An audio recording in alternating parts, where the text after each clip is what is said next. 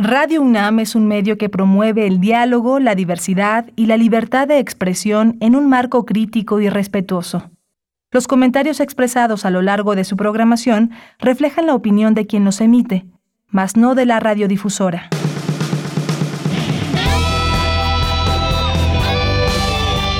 Prisma RU.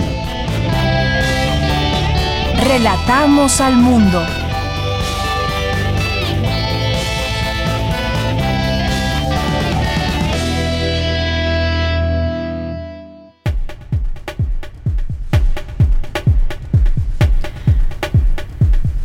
Muy buenas tardes, gracias por acompañarnos aquí en Prisma RU, ya iniciando esta semana, hoy lunes 7 de marzo del año 2022 y seguimos con mucha información desde el fin de semana, estaremos hablando hoy de varios temas y abonando también a la reflexión de lo que sucede entre Rusia y Ucrania, porque cada día que pasa es un día más en que alguna persona o algunas o muchas personas mueren, son atacadas y eh, pues esto, esto requiere de mucho, eh, de conocer este conflicto para tratar de que las personas que tienen a su cargo la posibilidad de decidir, de ponerse de acuerdo de otra forma que no sea a través de las armas, lo lleguen a lograr. Hay un texto muy interesante que se publica hoy en la jornada de Noam Chomsky y que dice que no habrá vencedores si Estados Unidos se mete a la vida militar. Y empieza así este texto, muy rápidamente les comparto. La invasión de Ucrania por Rusia tomó por sorpresa a gran parte del mundo.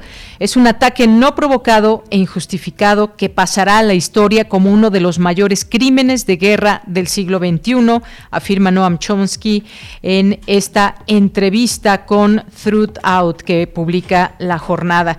Eh, las consideraciones políticas, como las que cita el presidente ruso Vladimir Putin, no pueden usarse como argumentos para justificar una invasión contra una nación soberana. Sin embargo, frente a esta terrible invasión, Estados Unidos debe elegir la diplomacia urgente sobre una escalada militar, pues está eh, esta constituiría una sentencia de muerte para la especie sin vencedores, es lo que afirma Noam Chomsky, quien, pues como sabemos, goza de gran reconocimiento internacional como uno de los intelectuales vivos más importantes del mundo. Con eso iniciamos hoy y con esto también les platico lo que tendremos a lo largo de esta emisión de noticias de Prisma RU. Vamos a platicar sobre las vacunas COVID-19 en México, que para muchos se están tardando o qué sucede con las vacunas, toda esta investigación que se requiere, recursos y más, pero también cómo la UNAM forma parte también de un grupo importante para afrontar eventuales futuras pandemias. Vamos a platicar con la doctora Laura Alicia Palomares Aguilera, que es directora del Instituto de Biotecnología de la UNAM. Y luego vamos a platicar, ya que estamos, mañana ya es el 8M, el Día Internacional de la Mujer, luego viene un día sin nosotras, el 9M, y vamos a estar tocando estos temas referente al Día eh, Internacional de la Mujer y cómo se suma la UNAM a estas tantas y distintas actividades. Hoy tenemos, tendremos la oportunidad de platicar con la doctora eh, Diana Tamara Martínez Ruiz, que es titular de la Coordinación para la Igualdad de Género de la UNAM. También tendremos en conversación en la siguiente hora, en nuestra segunda hora, a Hugo Sánchez Castillo, psicólogo y doctor en neurociencias de la conducta. ¿Qué pasó este fin de semana entre las barras de eh, Querétaro y el Atlas? Bueno, pues con él lo vamos a platicar un poco la psicología de masas, qué está en juego, porque esto ha escalado a mucho y ahora incluso se, se pide a la FIFA que castigue a, México, que, eh, que salga el Querétaro como parte de todos estos equipos que forman parte aquí en México. Bueno, pues también lo platicaremos en un momento más en nuestra segunda hora. Aficionados exigen a la FIFA quitarle la sede del Mundial a México de 2026. Hasta ahí han eh, llegado estas eh, protestas luego de lo que vimos el fin de semana. Y también tendremos hoy que es lunes, iniciamos con nuestras secciones de todos los días que tenemos, cada día distintas secciones, hoy con Otto Cázares y su cartografía RU, también tendremos a Montserrat Muñoz, tendremos a Tamara Quirós en Cultura y tendremos la información universitaria de México y el mundo aquí en Prisma RU. Gracias por su sintonía, gracias por su atención en nuestras frecuencias eh, universitarias 860 de AM, 96.1 de FM. Allá en cabina saludo con mucho gusto a Rodrigo Aguilar en la producción, a Denis Licea en la asistencia de producción y también a eh, Coco Montes en los controles técnicos. Aquí en el micrófono les saluda con mucho gusto Deyanira Morán. Eh, desde aquí, relatamos al mundo. Relatamos al mundo. Relatamos al mundo.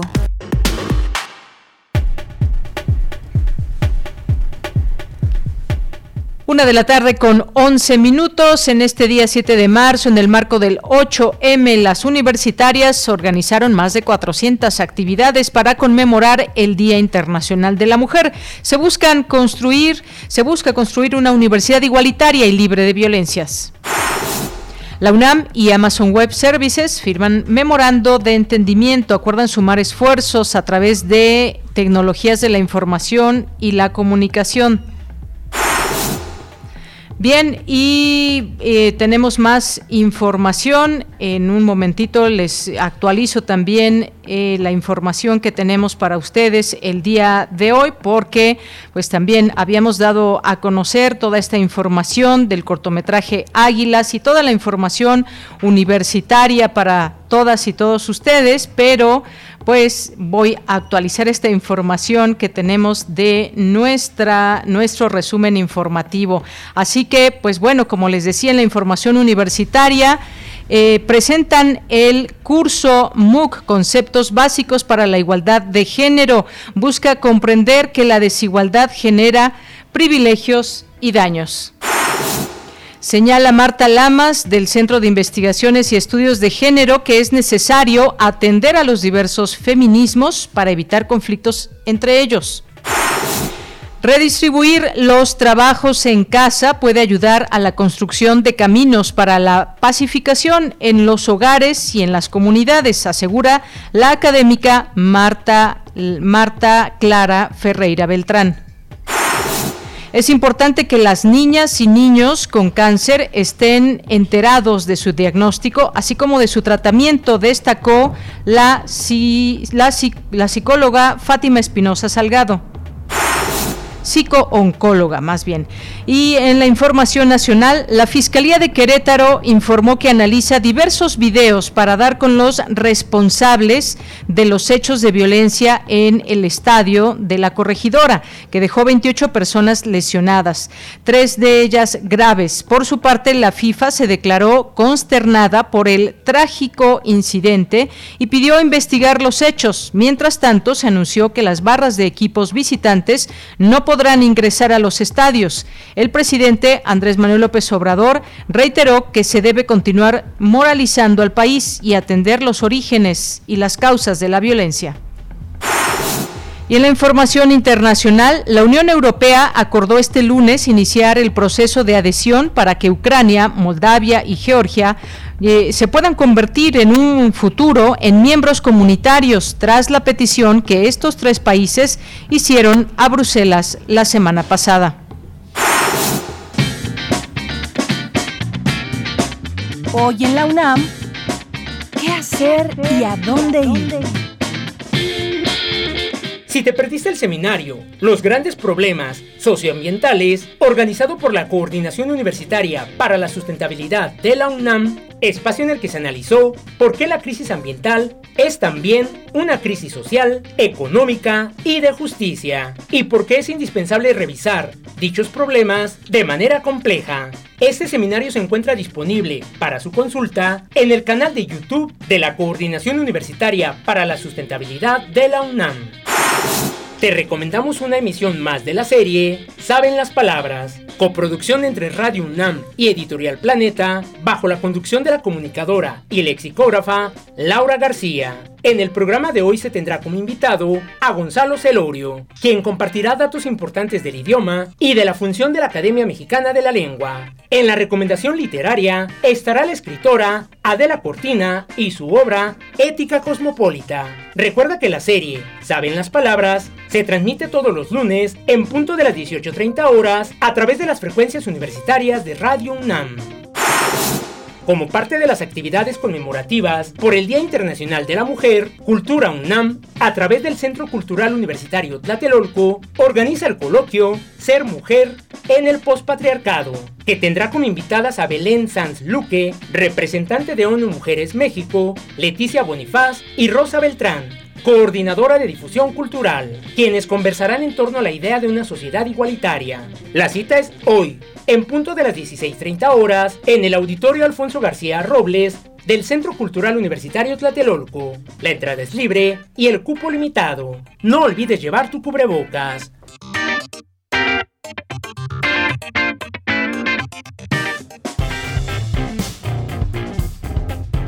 Campus RU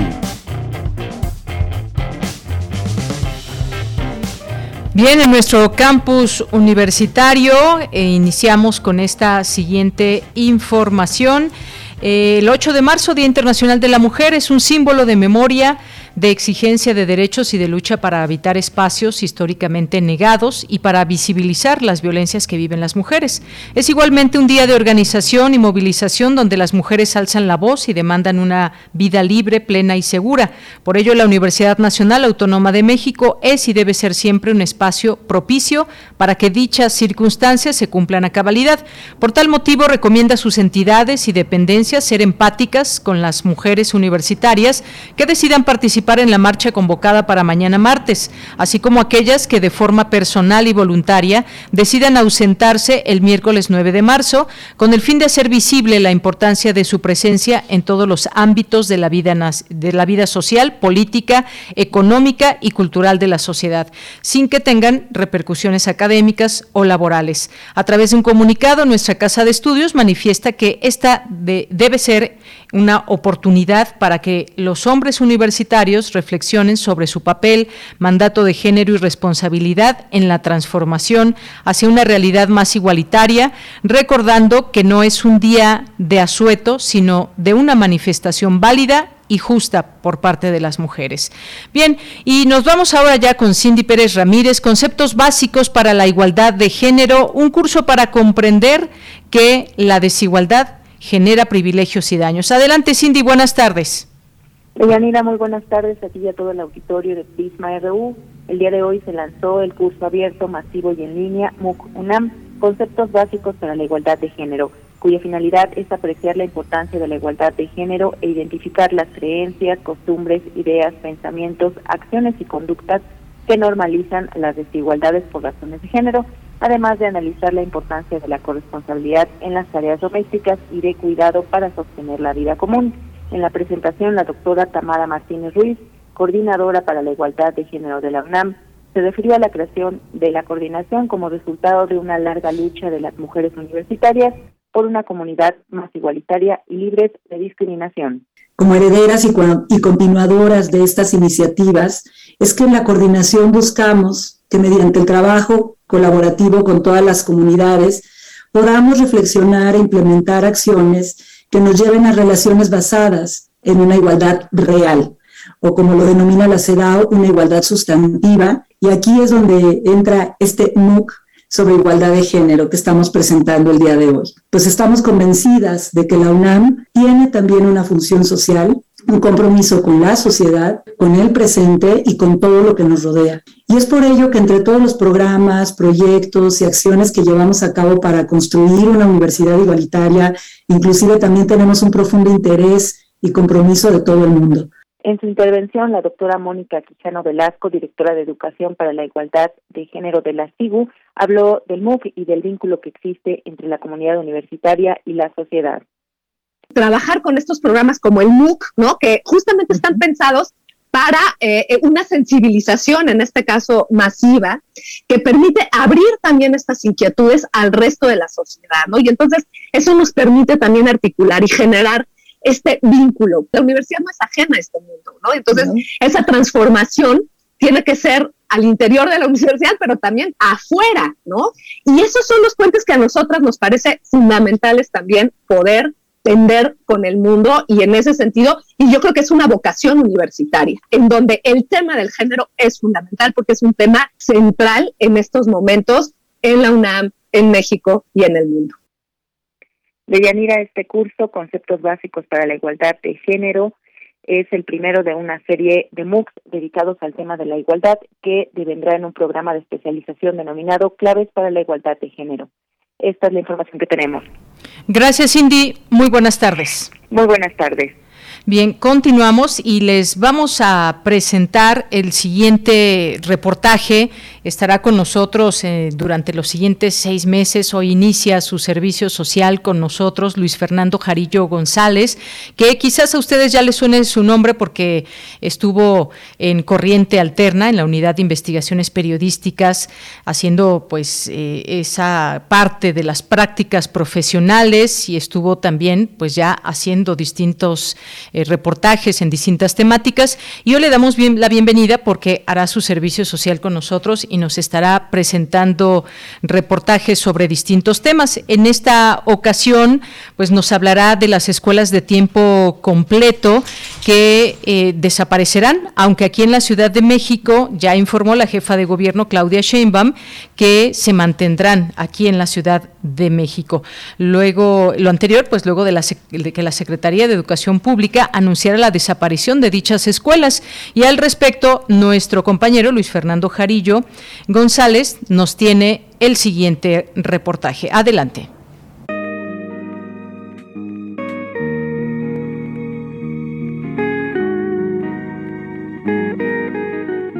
Actualmente soy doctora en estudios latinoamericanos y lo logré, tuve a mis dos hijos terminando la carrera y, este, y gracias a las escuelas de tiempo completo logré hacer mi maestría y mi doctorado.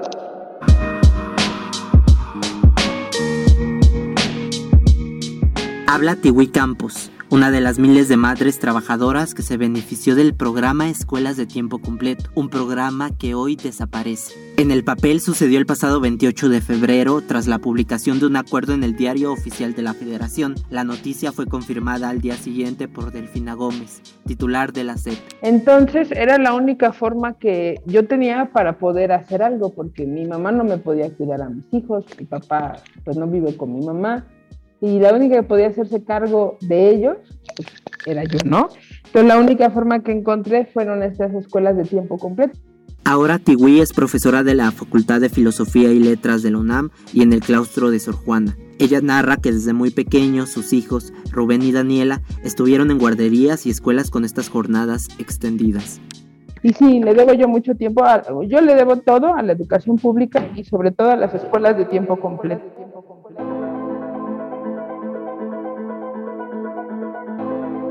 Esa situación se da en el contexto de un país como México, con las jornadas más largas de trabajo y al mismo tiempo los salarios más bajos de las economías que integran la Organización para la Cooperación y el Desarrollo Económico OCDE. A pesar de ayudar a miles de personas como Tiwi Campus, hubo quienes perdieron con las escuelas de tiempo completo. Bueno, soy la profesora Rosalinda Miranda Vega, trabajo en el municipio de Naucalpan, en la primaria escuela 20 de noviembre. Tengo algunos años ya ahí. Eh, en la cual se estuvo trabajando en un tiempo eh, lo de escuelas de tiempo completo. Los docentes se enfrentaron a situaciones desventajosas, pagos atrasados y la pérdida de tiempo y salud para cumplir con las exigencias de esta modalidad. Rosalinda no tenía un contrato ni seguro y solo le pagaban una compensación por el tiempo de trabajo extra. La escuela no es una guardería, es una institución educativa y como tal debieron de haber respetado todos los papás la decisión de poder enviar a sus hijos y poderlo retirar a tiempo. Hubo profesoras que nos tuvimos que quedar hasta que los papás llegaban por los niños. Perdóname, profesores también tenemos vida, también tenemos familia, y también tenemos hambre, y también tenemos que comer y tenemos que descansar. Porque perdí más de lo que pude haber ganado. Perdí muchísimo más. Perdí un trabajo que ya tenía asegurado con un contrato.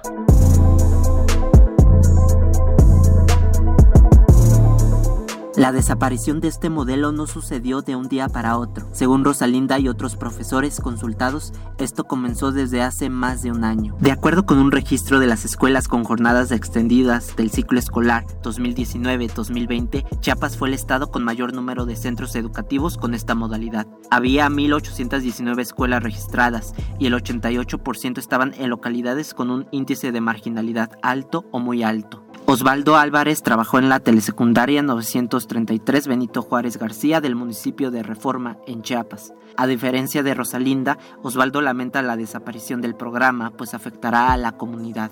Considero también que la parte de la alimentación era fundamental, porque eh, las escuelas en las que se encontraba desarrollándose este programa, muchos de los muchachos a veces llegaban en secundaria, que fue lo que me tocó ver a mí, llegaban sin desayunar, llegaban en condiciones bastante precarias. Si me pregunta usted qué me genera eh, la cancelación del programa, pues me genera muchísima tristeza. Avalado por el Coneval o la UNICEF, las escuelas de tiempo completo atendían a 3.5 millones de niños.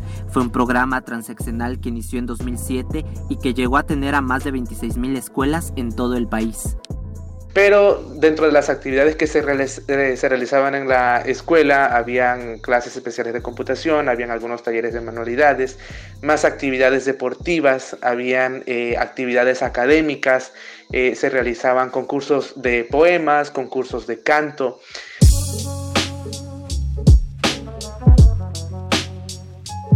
Sin embargo, el programa no era perfecto. Osvaldo cuenta que presenció actos de corrupción de las autoridades. Los centros de enseñanza recibían hasta 90 mil pesos para su funcionamiento. Como le dije, yo vi eh, que muchos de los artículos que, llegaban a la escuela estaban a sobreprecio. Por ejemplo, un refrigerador o una computadora se facturaban a miles de pesos más. Tema de, de una computadora que me tocó a mí ver que... Eh, costaba 8 mil, 9 mil pesos y venía a más de 30 mil pesos. Según los datos del padrón, los estados además de Chiapas que han sido más afectados son Guerrero, que tenía 1.172 escuelas, Oaxaca, que contaba con 1.014 escuelas, y Veracruz, con 835 centros educativos de tiempo completo. Las autoridades indicaron que el dinero que se destinaba a este programa será usado para mejorar la infraestructura de las escuelas y será administrado por los padres de familia. Para Prisma RU, Luis Fernando Jarillo.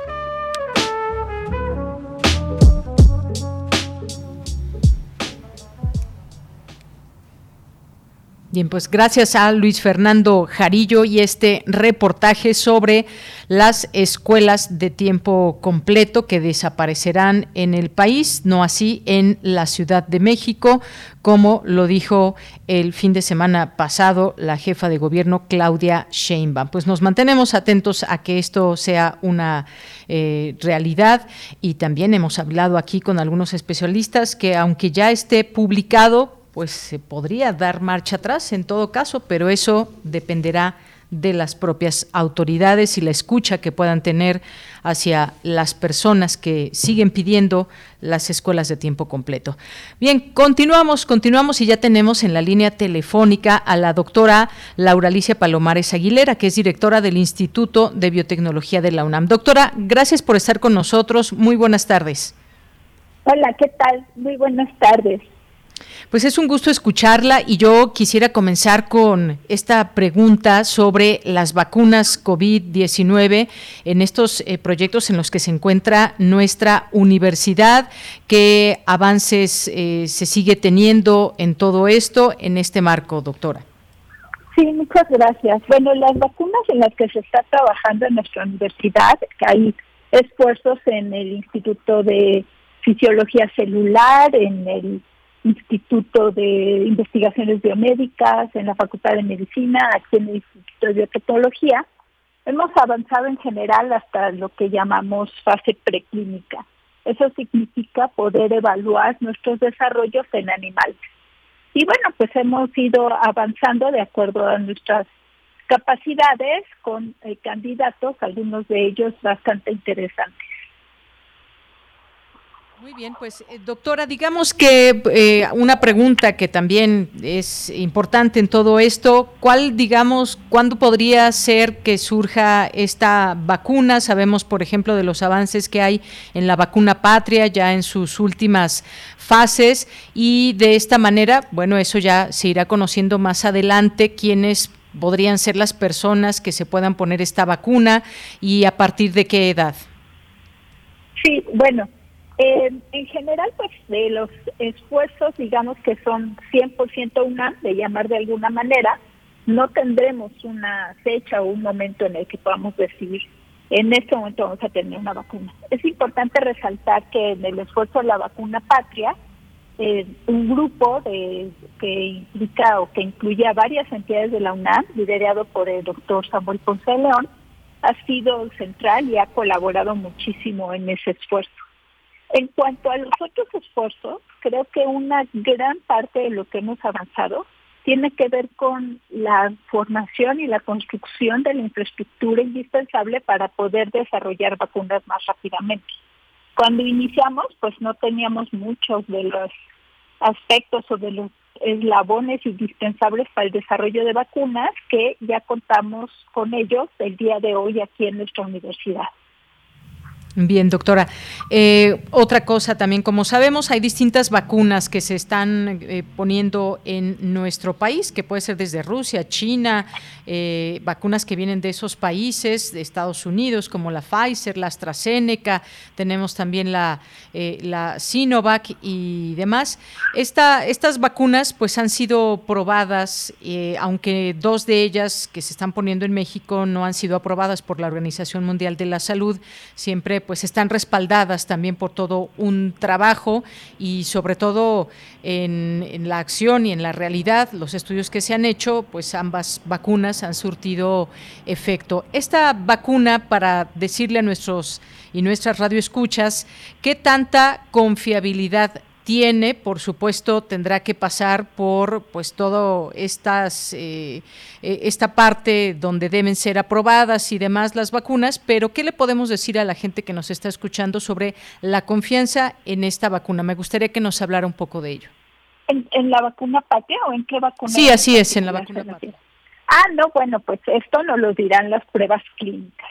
Y eso es básicamente pues lo que ahorita está ya la vacuna patria, terminó la fase 1 de evaluación clínica con muy buenos resultados. Es muy importante resaltar que esta vacuna tiene una aplicación nasal, a diferencia de las otras que son inyectadas, lo cual le da una ventaja importante. Y bueno, pues tendrá que continuar con su evaluación clínica completa para que podamos saber si eh, pues resulta igualmente eficaz y segura que las otras vacunas que has mencionado que ya se están aplicando en el país. Entonces sería a través, sería aplicación nasal esta vacuna patria. Correcto, así es. Muy bien.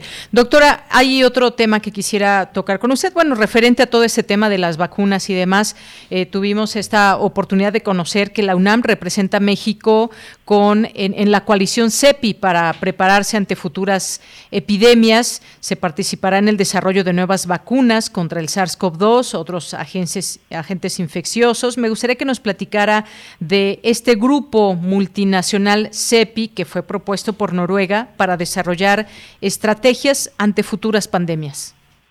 Sí, la CEPI, esta coalición para la preparación de pandemias, ya estaba activa antes de esta pandemia actual y había respondido pues a algunas otras pandemias, eh, básicamente pues ébola y algunas otras. Al surgir esta eh, pues esta nueva pandemia, pues lleva todos sus esfuerzos a apoyar básicamente el desarrollo de vacunas contra COVID y ahí la UNAM está participando de dos maneras. Una, yo personalmente soy miembro del Comité Científico Asesor de CEPI, que somos un grupo de científicos que revisamos los esfuerzos y damos nuestra opinión. Y por otro lado, la UNAM, a través de la Facultad de Química, la Facultad de Medicina Veterinaria y el Instituto de Biotecnología, forma parte de la red de apoyo de laboratorios de la CEPI. Y de lo que consiste esta red es de tener métodos estandarizados para la evaluación de vacunas que eh, se utilizan en todos los laboratorios que están a nivel mundial y bueno, pues uno de ellos es nuestro eh, laboratorio que establecimos con estas tres entidades universitarias que mencioné. Muy bien, doctora. Esto sin duda importante porque, como decía, no solamente va a ser con nuevas vacunas, este, eh, participación en desarrollo, pruebas, sino también contra otros agentes infecciosos. Esto es sin duda muy importante. ¿Quiénes eh, de la UNAM participarían? ¿Facultades? ¿Quiénes participan en, esta, eh, en este grupo? Bueno, este esfuerzo está liderado en la Facultad de Química por la maestra Isabel Gracia en la Facultad de Medicina Veterinaria y Zootecnia por la doctora Laura Cobos y aquí en el Instituto de Biotecnología por el doctor Tonatiu Ramírez. Y bueno, pues en los tres, en las tres entidades hay equipos de pues un número muy importante de personas que están trabajando en este proyecto. Muy bien. Y sobre todo, como bien usted decía, eh, esto se informó también desde el año pasado que la UNAM es, parte ya de estos, de esta red de laboratorios centralizados de la coalición de innovación en preparación ante epidemias, CEPI por sus eh, siglas en inglés, y eh, quienes participan de la UNAM, que también ya nos, nos ha dicho, esta coalición, digamos, que es algo innovador, digamos, y que eh, tiene como otros objetivos financiar proyectos de investigación independientes para desarrollar vacunas contra enfermedades infecciosas emergentes. Ya usted nos mencionaba, por ejemplo, el tema del ébola. Eh, eh, es una fundación, recibe distintas donaciones. Importante que la UNAM participe en todo ello y que poco a poco se pueda dar paso a conocer más de estas actividades. Hay otras cosas, por ejemplo, el tema del MERS, por ejemplo, y algunos otros virus que, pues bueno, tienen o tendremos la oportunidad de formar parte de esa red donde participan, no sé en este momento cuántos países, pero países que están desarrollando actualmente estos proyectos y vacunas y están viendo hacia el futuro, doctora. Sí, correcto. Y a través del esfuerzo que ha hecho la Secretaría de Relaciones Exteriores, México está representado en esta coalición y bueno, pues representado principalmente a través de la UNAM. Bien, pues es sin duda queríamos conversar con usted porque nos parece un tema importante que México a través de la UNAM constituya esta alianza. También sé que está participando con el estado de Hidalgo para con el tema de una planta para fabricar vacunas. También en esto qué nos puede decir, doctora. Sí, es correcto. La primera unidad periférica del Instituto de Biotecnología está ya instalada en Pachuca Hidalgo y allá el proyecto pues consiste en tener una planta de fabricación con buenas prácticas que nos permita producir vacunas para uso en humanos. Y esto es muy importante. De hecho, eh, si has, si has estado leyendo sobre los otros desarrollos en el país, una gran limitante ha sido tener la producción en estas condiciones para poder evaluar las vacunas. Y lo que busca este esfuerzo, en particular del Instituto de Biotecnología, pero encabezado sin duda por el rector Graue, es pues tener esta capacidad en el país para poder llevar pues todos los desarrollos biotecnológicos que se hacen no solo en el instituto sino en toda la UNAM, poderlos llevar a lo que sería ya el paciente, el uso en humanos. Muy bien, doctora. estamos buscando primero en vacunas, pero también para otros medicamentos. Y no dejar de comentar este punto también tan importante porque se requieren recursos, se requiere infraestructura también para fabricar el material clínico, es decir, algo que también no podemos despegar la mirada de ello en la inversión que se pueda hacer para estos proyectos. Sí, es correcto, son millones de dólares es mucho dinero que a veces pues nada nada está de más, hay una fundación, hay dinero de por medio, sin embargo, pues siempre faltan recursos cuando se trata de ciencia y tecnología, en este caso de ciencia, medicina y todo lo que implica, como usted dice, millones de dólares. ¿Algo más que usted quiera agregar, doctor, antes de despedirnos? Pues agradecer mucho el interés y bueno, pues eh, recordar la investigación que se está haciendo en la UNAM, ahorita en cuestión de la pandemia, que va mucho más allá de las cuestiones de biotecnología y en otros aspectos relacionados en la salud. y bueno, pues acá en el Instituto de Biotecnología en Cuernavaca, pues estamos todos los días trabajando en estos temas y otros de interés general. Muy bien. Pues le agradezco mucho estos minutos aquí en Prisma RU de Radio UNAM. Muchas gracias. Hasta luego. Hasta luego, doctora. Muy buenas tardes fue la doctora Laura Alicia Palomares Aguilera, directora del Instituto de Biotecnología de la UNAM, y este tema de la vacuna patria específicamente, que ya escuchamos, sería pues aplicada a través de, la nariz, eh, no sería esta aplicación como las demás vacunas que se están poniendo aquí en nuestro país, y este tema de eh, ser parte del CEPI, donde confluyen distintos países y viendo, pues, eh, definitivamente de cara al futuro. Esta pandemia lo que nos trajo es también muchos aprendizajes y de, de saber que podrán y llegarán otras pandemias en otro momento, que no sabemos cuándo, pero hay que estar preparados. Continuamos. Porque tu opinión es importante, síguenos en nuestras redes sociales, en Facebook como Prisma RU y en Twitter como arroba PrismaRU.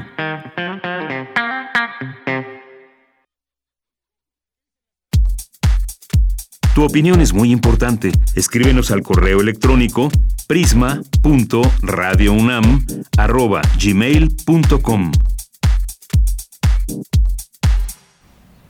Una de la tarde con 41 minutos. En unos momentos más estaremos platicando en este espacio. Ya em, la producción nos avisará cuando esté la doctora Tamara Martínez Ruiz, que ya me dicen, ya está en la línea telefónica. Ella es titular de la Coordinación para la Igualdad de Género de la UNAM y vamos a conversar con ella sobre las actividades que hace la UNAM del 8M, que son muchas actividades que sucederán en, desde nuestra universidad hacia todo el público, el público universitario, el público general, que se meta a esta página de la coordinación y pueda conocer toda esta oferta que desde la UNAM se tiene. Así que le doy la bienvenida a la doctora Tamara Martínez Ruiz, titular de la Coordinación para la Igualdad de Género de la UNAM. Doctora, bienvenida, muy buenas tardes. Hola, ¿qué tal, Deyanira? Un gusto saludarte a ti y a todo tu auditorio. Un gusto pues, estar con ustedes. Gracias, el gusto por supuesto también es de nosotros. Y doctora, pues continuando con este reconocimiento de la lucha de las mujeres por una sociedad equitativa y justa para todas, pues desde la UNAM surge, por supuesto, la reflexión y qué mejor que desde la coordinación de género de la UNAM pero que también se suman, se suma toda la universidad con estos espacios que nos lleven a identificar eh, dónde estamos en este momento y qué es lo que falta por hacer. Me gustaría que nos platique sobre estas actividades que se tendrán desde nuestra universidad. Con mucho gusto. Pues en efecto, el 8M, el 8 de marzo, justamente es un día para conmemorar, eh, lo que significa memorar en colectivo que la desigualdad y la violencia por razones de género siguen existiendo y que, y que debemos como instituciones y como sociedad debemos seguir impulsando las transformaciones tanto adentro de nuestras comunidades universitarias y nuestras sociedades como hacia afuera, ir cambiando las mentalidades hacia culturas y prácticas más igualitarias. Y en este sentido, la UNAM siendo un espacio social mexicano, entra en un punto de reflexión y de crítica tanto hacia sí misma como hacia afuera en nuestra sociedad. Y por ello es que la Universidad Nacional, con dos años de creación de esta coordinación, que nos ha permitido articular como coordinación para la igualdad de género, nos ha permitido articular toda la serie de actividades, estrategias, sensibilizaciones que se están llevando a cabo, insisto, tanto adentro de nuestras comunidades universitarias como hacia el público en general. Y con esto me gusta también eh, plantear, pues, la coordinación, la universidad, es un espacio en donde somos herederas de las trayectorias históricas de los feminismos activos y también somos escuchantes de las luchas feministas de las mujeres más jóvenes que alzan la voz con su energía para decirnos ya basta, queremos un cambio y no queremos ser violentadas eh, y, una violencia que se ve en un país a extremo. Y por ello es que para todo este marco de trabajo en donde se pone eh, la reflexión para poder hacer transformaciones, es que lanzamos una campaña en donde toda la universidad está participando y se llama Nosotras por un futuro sostenible, poco haciendo alusión, un homenaje a luchadoras sociales como Irma Galindo, que hoy día está desaparecida por estar eh, luchando para los recursos eh, naturales. Y en esta, en esta boletina, que, que es, eh, insisto, una un repositorio de todas las actividades que está haciendo la universidad, vemos más de 400 actividades en este marco del 8M y que están disponibles en su mayoría a todo el público en general y es una invitación a la reflexión, a la crítica y a la transformación.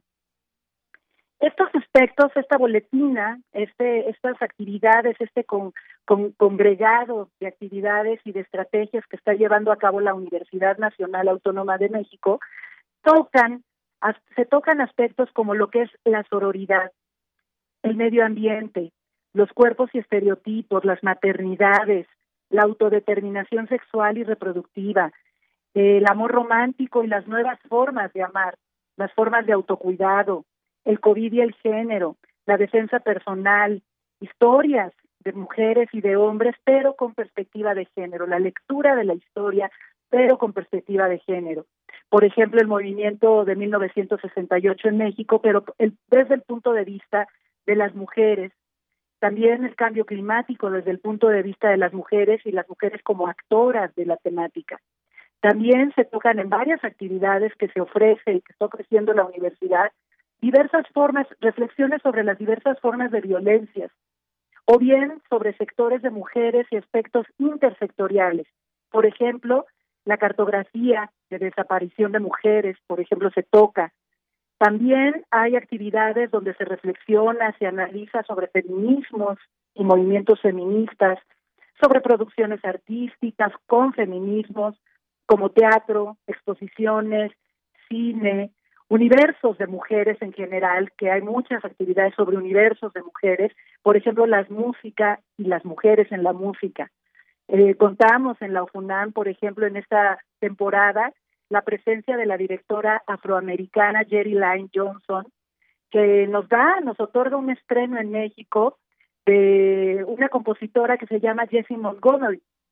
Y por ejemplo también pues otras participaciones de las mujeres en la danza, cuáles han sido las participaciones de las mujeres en el diseño, en la arquitectura, en las disciplinas como la aeroespacial, en el mundo cartográfico y la geografía, en las ciencias, el género y los deportes, o bien reflexionar junto con ellas, provocar diálogos con mujeres indígenas, mujeres rurales, las mujeres y los territorios, mujeres estudiantes y su vida en la, en la universidad, las experiencias, o inclusive temáticas como mujeres ciclistas, mujeres escritoras, mujeres en movimientos sociales, mujeres pensadoras en la historia, mujeres en los negocios, o bien también desde una visión distinta como las políticas de perspectiva de género. Por ejemplo, la participación de la política eh, con perspectiva de género en espacios universitarios como es la educación para la igualdad,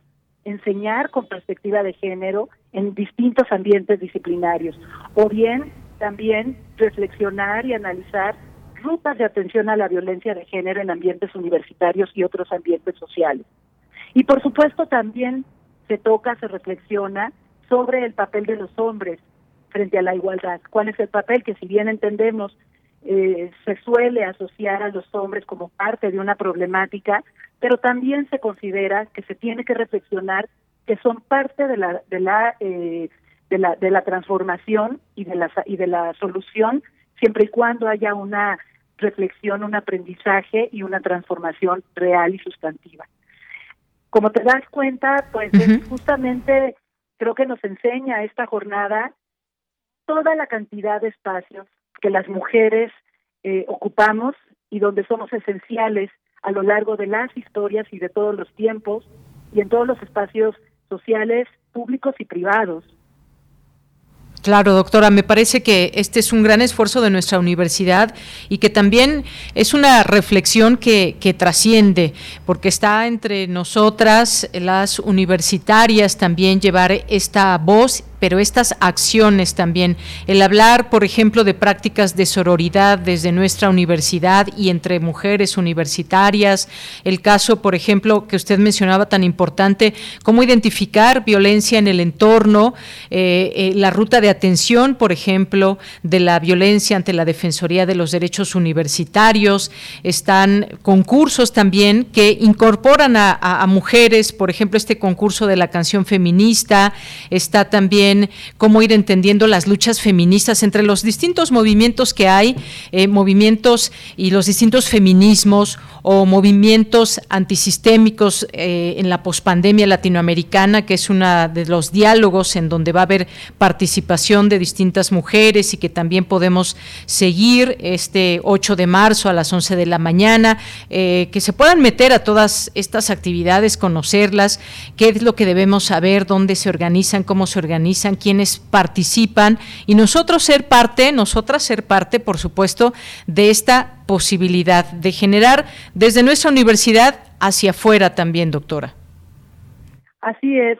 Y también comprender que se trata de un trabajo que nos corresponde de corresponsabilidad, que nos corresponde a todas, que somos sobre todo las mujeres quienes ponemos sobre la agenda la prioridad de atender, de reflexionar, pero que nos corresponde a todos y a todes participar en ello. Por eso se, se habla de una conmemoración, una, una memoria, una reflexión en colectivo, en donde todos somos parte de las sociedades, por supuesto, entendiendo nuestras diversidades, nuestras, nuestras eh, particularidades, pero al mismo tiempo somos parte de toda una, una gran comunidad.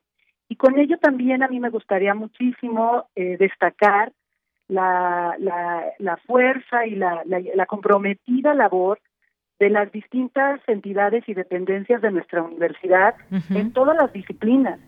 Hay un tema, es, un, es, un, es una acción, es una estrategia que, que llegó para quedarse, la perspectiva de género, transversalizar, institucionalizar eh, los distintos programas de nuestra universidad que tengan perspectiva de género para buscar medios, ambientes más igualitarios y menos violentos. Y en este sentido, toda la universidad está en el mismo barco subido, en la misma lógica de buscar eh, una transformación universitaria para el bien común.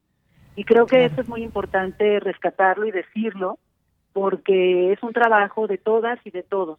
La coordinación para la igualdad de género lo que hace es articular impulsar a las distintas comunidades universitarias a que lo hagamos juntos y juntas y juntes.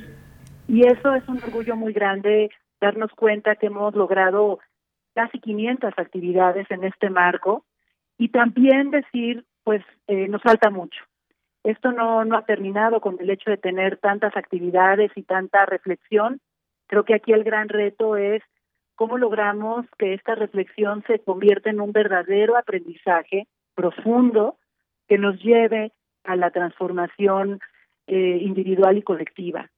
Y ahí estamos como universidad, como Universidad de la Nación, haciendo nuestro trabajo y nuestro compromiso al interior, mirándonos a nosotras mismas, como decimos, a nosotros mismos, y transformando nuestra comunidad universitaria y al mismo tiempo también incidiendo en nuestra sociedad. Ese es nuestro compromiso como Universidad Nacional, incidir en nuestra sociedad.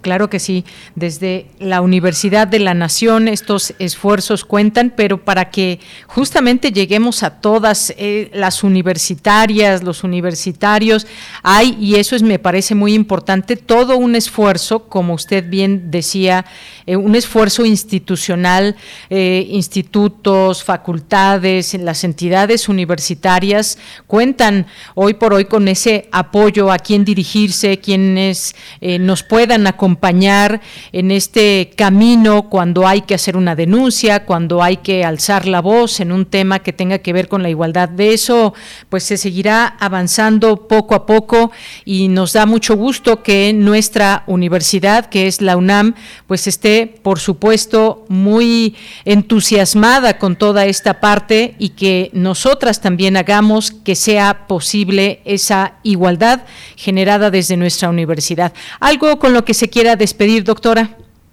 Pues invitar a tu auditorio, invitar a tu auditorio a que entre a nuestras páginas de la Coordinación para la Igualdad de Género, en donde tenemos ese repositorio de todo el trabajo que se hace en todas las entidades de la universidad y que logremos realmente pues generar en conjunto, esa es la invitación.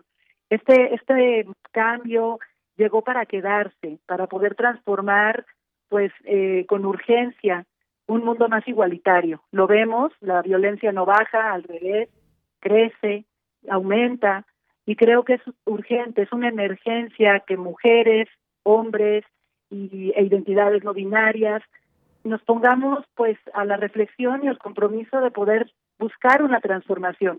Creemos que un mundo distinto sí es posible, un mundo más igualitario sí es posible y claro, pues la energía es importante tenerla allí, trabajando diario y en conjunto.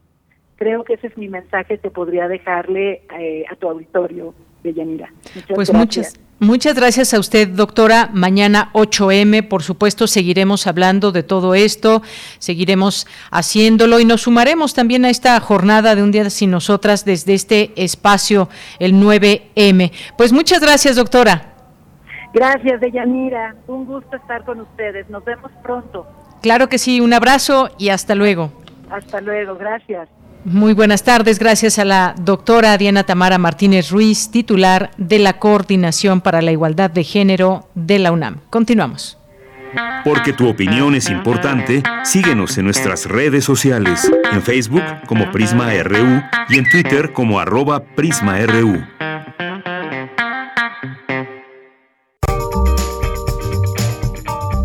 Sala Julián Carrillo presenta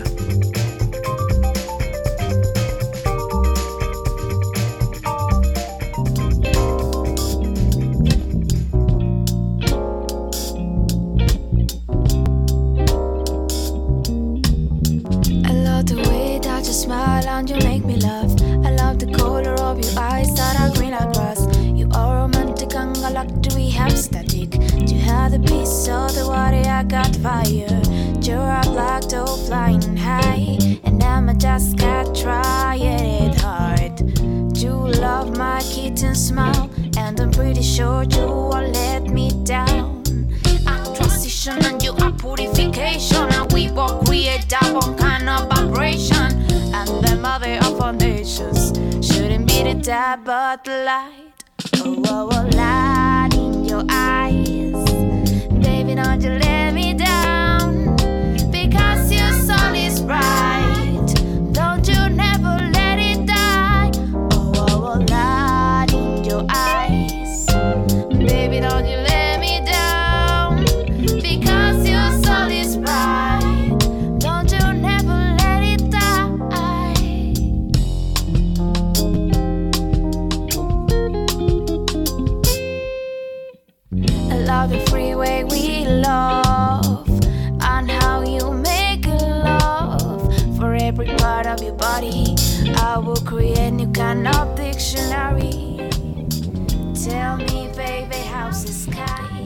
Bien, pues les presentamos a Montserrat Muñoz, que ya está en la línea telefónica. Monse, bienvenida, adelante. Hola, ¿qué tal? De Yanira, equipo de Prisma RU y a todos quienes escuchan Radio NAM y a quienes nos siguen en el Facebook, Sala Julián Carrillo, pero me oigan, me sientan, me escuchen. Les presento virtualmente, gracias a nuestra amiga Jo Artis, quien es autora y compositora de este temazo que se llama Light in Your Ears. Y nos va a acompañar también en esta sección mientras nos ambienta con el fondo de este track las noticias que tenemos para ustedes en esta gustada y renombrada sección llamada Sala Julián Carrillo. ¿Por qué?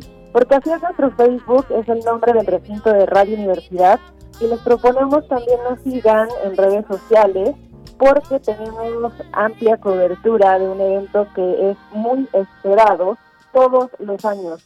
Esto es nada más y nada menos que el Festival Internacional de Cine de la UNAM. El FICUNAM regresa en su doceava edición y nosotros como Radio UNAM, como desde el primer año en el que se hizo este festival, somos el diario vivo con una transmisión especial. Anótenle bien, escuchen Radio Universidad en estos días, bueno, en estas noches, porque el programa va a ser de 8 de la noche a 9, del 9 de marzo al 18 de marzo. Tenemos nueve programas especiales a las 8 de la noche y a Radio UNAM para que ustedes conozcan todos los pormenores, los detalles a las directoras y directores, la directora Brila Alzaga del festival y al director Mac Cruz. También tenemos con ellos un primer programa, pero bueno, si ustedes quieren conocer también a directores cinematográficos, si no saben qué ver del festival, si tienen una recomendación, por favor escúchenos tenemos eh, también los primeros en dar las noticias, la cobertura, los entrevistados de varias secciones y bueno, pues nos entusiasma mucho compartir y ser el único programa de radio que está dedicado a un festival de cine. Ni CAN tiene esta cobertura radiofónica, ni la Berlinale, ni en Viena, en ningún otro país más que en México, y eso sucede para el CICUNAM. Así que están muy invitadas e invitados, les dejaré la información en un tweet con mucho gusto también les anunciamos que el curso de oratoria de Sergio Red ya está por comenzar. Quédense al pendiente de nuestras redes para los próximos cursos y convocatorias sobre lectura y sobre oratoria. Por supuesto, y con buena música, queremos ahorita también eh, anunciar a nuestra compañera Sofía Hex, que estará junto con Yo de Artis este viernes en Intersecciones, tanto en entrevista como en la parte radiofónica con su música. Hay que recordar que mañana es 8 de marzo y que tenemos que unirnos también a través del espíritu de las artes para ser combativas entre nosotras y pues más bien compartir, compartir este sentimiento que, que nos ocupa, que es pues la ola de protestar por nuestros derechos, haciéndolo también con música. Así que, Deyanira, te celebro, eh, abrazo sonoramente y deseo que también todo el equipo de Prisma RU tengamos pues esta conexión todos los lunes entre ustedes y yo. Les dejaré toda esta información en el Twitter. Claro que sí, Monse. Muchísimas gracias. Ahorita vemos tu Twitter para que le demos ahí retweet. Muchas gracias y buenas tardes. un tweet. Ahí nos vemos y nos conectamos. Gracias y buenas tardes, equipo. Claro que sí, muy buenas tardes. Nos vamos al corte, regresamos a la segunda hora de Prisma RU.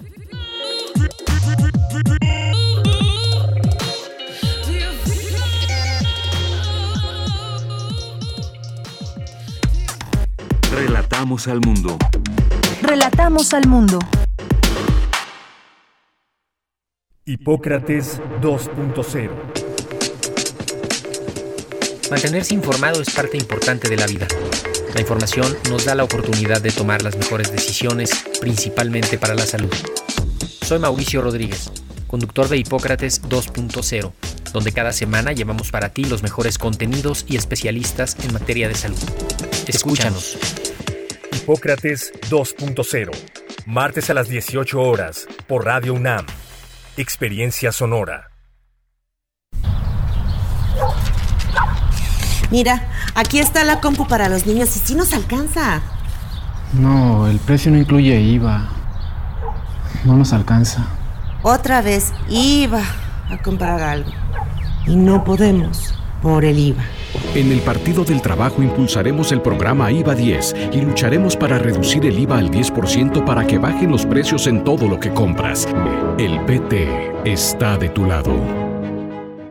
Dos tazas de raticida. ¿Raticida? Una taza de gasolina. ¿Gasolina? Remover con tres cucharadas de ácido sulfúrico. Agregar media onza de amoníaco y cocinar a fuego lento. No importa qué droga química te metas, todas están hechas con veneno y de todas formas te destruyes. Mejor métete esto en la cabeza. Si te drogas, te dañas.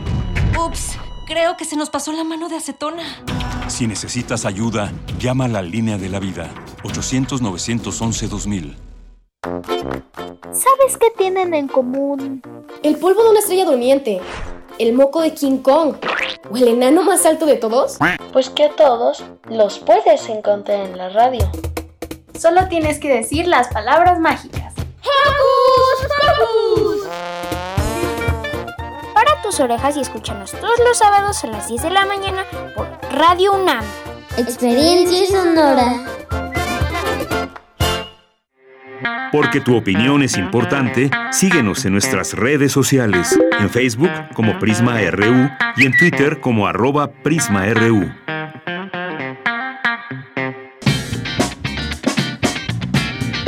Mañana en la UNAM, ¿qué hacer y a dónde ir? El Programa Universitario de Estudios del Desarrollo y el Instituto de Investigaciones Económicas de la UNAM, en colaboración con la Cámara de Diputados del Congreso de la Unión, la Universidad Autónoma Chapingo, así como la UAM Xochimilco, abren la convocatoria de la sexta emisión del Premio sobre Desarrollo Sustentable y Soberanía Alimentaria, dirigida al público en general. La convocatoria cierra el primero de julio de 2022. Consulta las bases en el sitio oficial del Centro de Estudios para el Desarrollo Rural Sustentable y la Soberanía Alimentaria. Te recomendamos la serie Testimonio de Oídas, música nueva en voz de sus creadores y sus intérpretes, bajo la producción de Dulce Wet, para conmemorar el 8 de marzo, Día Internacional de la Mujer. Durante todo el mes se ofrece la retransmisión de programas dedicados a compositoras e intérpretes mexicanas de música nueva. Mañana martes 8 de marzo, el programa se dedica a Guadalupe Perales, compositora y gestora cultural originaria de Morelia, Michoacán, quien comparte sus inquietudes musicales, reflexiones y experiencias con la improvisación, así como sus búsquedas tímbricas, utilizando la guitarra eléctrica en su desarrollo profesional. Sintoniza nuestras frecuencias todos los martes a la una de la mañana por el 96.1 de FM y 860 de AM. La Coordinación Universitaria para la Sustentabilidad de la UNAM organiza el ciclo Por Amor a mi Tierra. ¿Conoces el suelo que pisas? Serie de charlas del Programa Universitario de Estudios Interdisciplinarios del Suelo, donde podrás conocer más de los servicios ecosistémicos que nos brinda el suelo y qué investigaciones lleva a cabo la UNAM en torno al tema. Esta serie de charlas inician mañana y se llevarán a cabo todos los martes de marzo, en punto de las 12 del día, a través de las redes sociales de Fundación UNAM. Y recuerda, si utilizamos cubrebocas, nos cuidamos todos. Para Prisma RU, Daniel Olivares Aranda.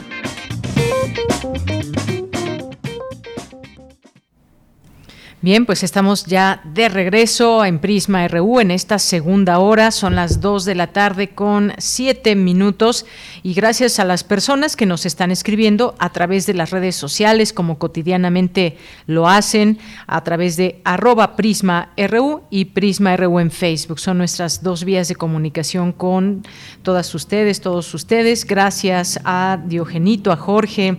Gracias que nos escribe Alma Medel Pérez también, muchas gracias. Gracias a Rafael Lozano que nos deja, nos dice el segundo texto de la serie de la que eh, hablamos en algún momento y que tiene que ver con Yasnaya Aguilar. México es una nación artificial. Gracias, eh, Rafael Lozano, que aquí en este espacio hablamos de uno de sus, de sus trabajos y nos deja aquí este este texto que por supuesto leemos con mucha atención. Gracias Rafael. Jorge Morán Guzmán nos dice Día Internacional de la Mujer, información enviada a la comunidad del Instituto Politécnico Nacional para mayor alcance y difusión. Gracias Jorge. Gracias Maglovin. Eh, Lorena Ruiz, le mandamos muchos saludos. Gracias. Eh, em, Eddie también, muchas gracias. Eh, Fernando J que está aquí con nosotros también y que pues es precisamente quien hace unos momentos escuchábamos su reportaje. También Jean-François Charrier nos dice en Prisma Reúl la actualidad universitaria y mundial. Eh, Jorge también nos dice que en Canal 22, durante toda la pandemia de COVID-19, la Universidad de Guadalajara ha transmitido el excelente programa Coronavirus, la pandemia, gran antídoto contra la ignorancia y la infodemia además de vacunas, propongo se mantenga, mantenga y amplíe este esfuerzo. Tenemos pobre memoria. Muchas gracias, Jorge. Abel Fernández nos dice saludos a todo el equipo. Vaya lunes cargado de información. Sí, efectivamente. Y ahorita vamos a hablar de este tema de, de, las barras en el fútbol y lo que sucedió el fin de semana, viéndolo más desde el aspecto eh, analítico, desde el aspecto que nos hace pensar en la actuación de las personas eh, cuando están en un momento quizás un tanto de emoción, de euforia, quizás bajo los efectos del alcohol que se venden en los estadios y más. Ya aquí lo platicaremos. Rosario Durán, muchas gracias por escribir. Nos dice la Sputnik, por el momento se la llevó la tristeza. La patria eh, se detuvo que ir para Estados Unidos a comprar y aún no queda, mientras que las universidades que pudieron desarrollar varias no tuvieron apoyos. Gracias, Rosario Durán. Pues sí, qué tristeza. Ahora de pronto nos preguntamos si Sputnik, pues mucho más aún nos preguntamos si no tiene que ver la parte política para que no haya sido aceptada esta vacuna que pues sí pasó por sus procesos debidos. En fin, gracias Rosario, gracias por el comentario. Jorge también nos dice, relativo a la desaparición de las escuelas de tiempo completo, propongo una mesa sobre bajos salarios y las jornadas extenuantes, raíz de muchos problemas sociales, no solo de las escuelas de tiempo completo como docente en el Instituto Politécnico Nacional, nivel superior, he tenido alumnos con hambre. Gracias, Rosario, también que nos escribe.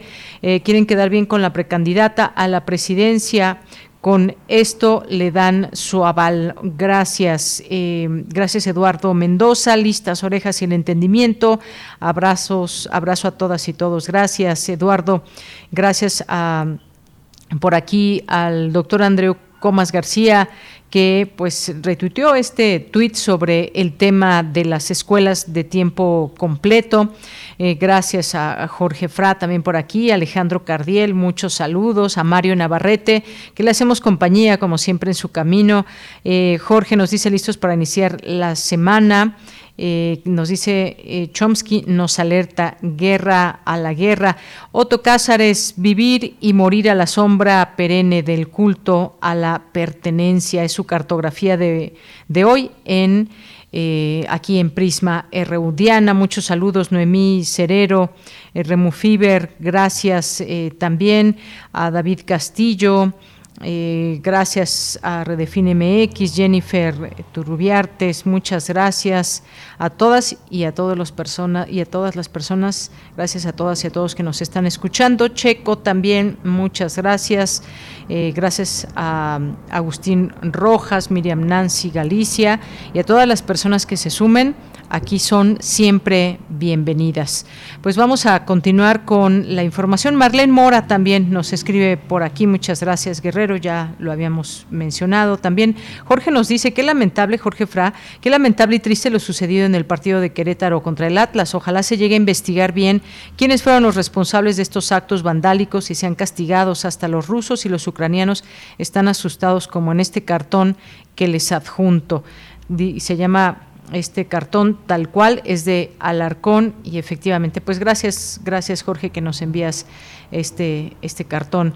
Eh, les decía vamos a, continuar y algo que ya que lo mencionaba de nueva cuenta Jorge Morán Guzmán eh, este eh, artículo de Noam Chomsky bueno una entrevista que replica la jornada y que habla de todo este caso de Ucrania y Rusia y bueno, pues es, me parece una, eh, una voz muy importante en todo esto de la invasión de Ucrania por... Eh, la, la, invasión dice, así dice, la invasión de Ucrania por Rusia ha tomado eh, por sorpresa a la mayoría de las personas.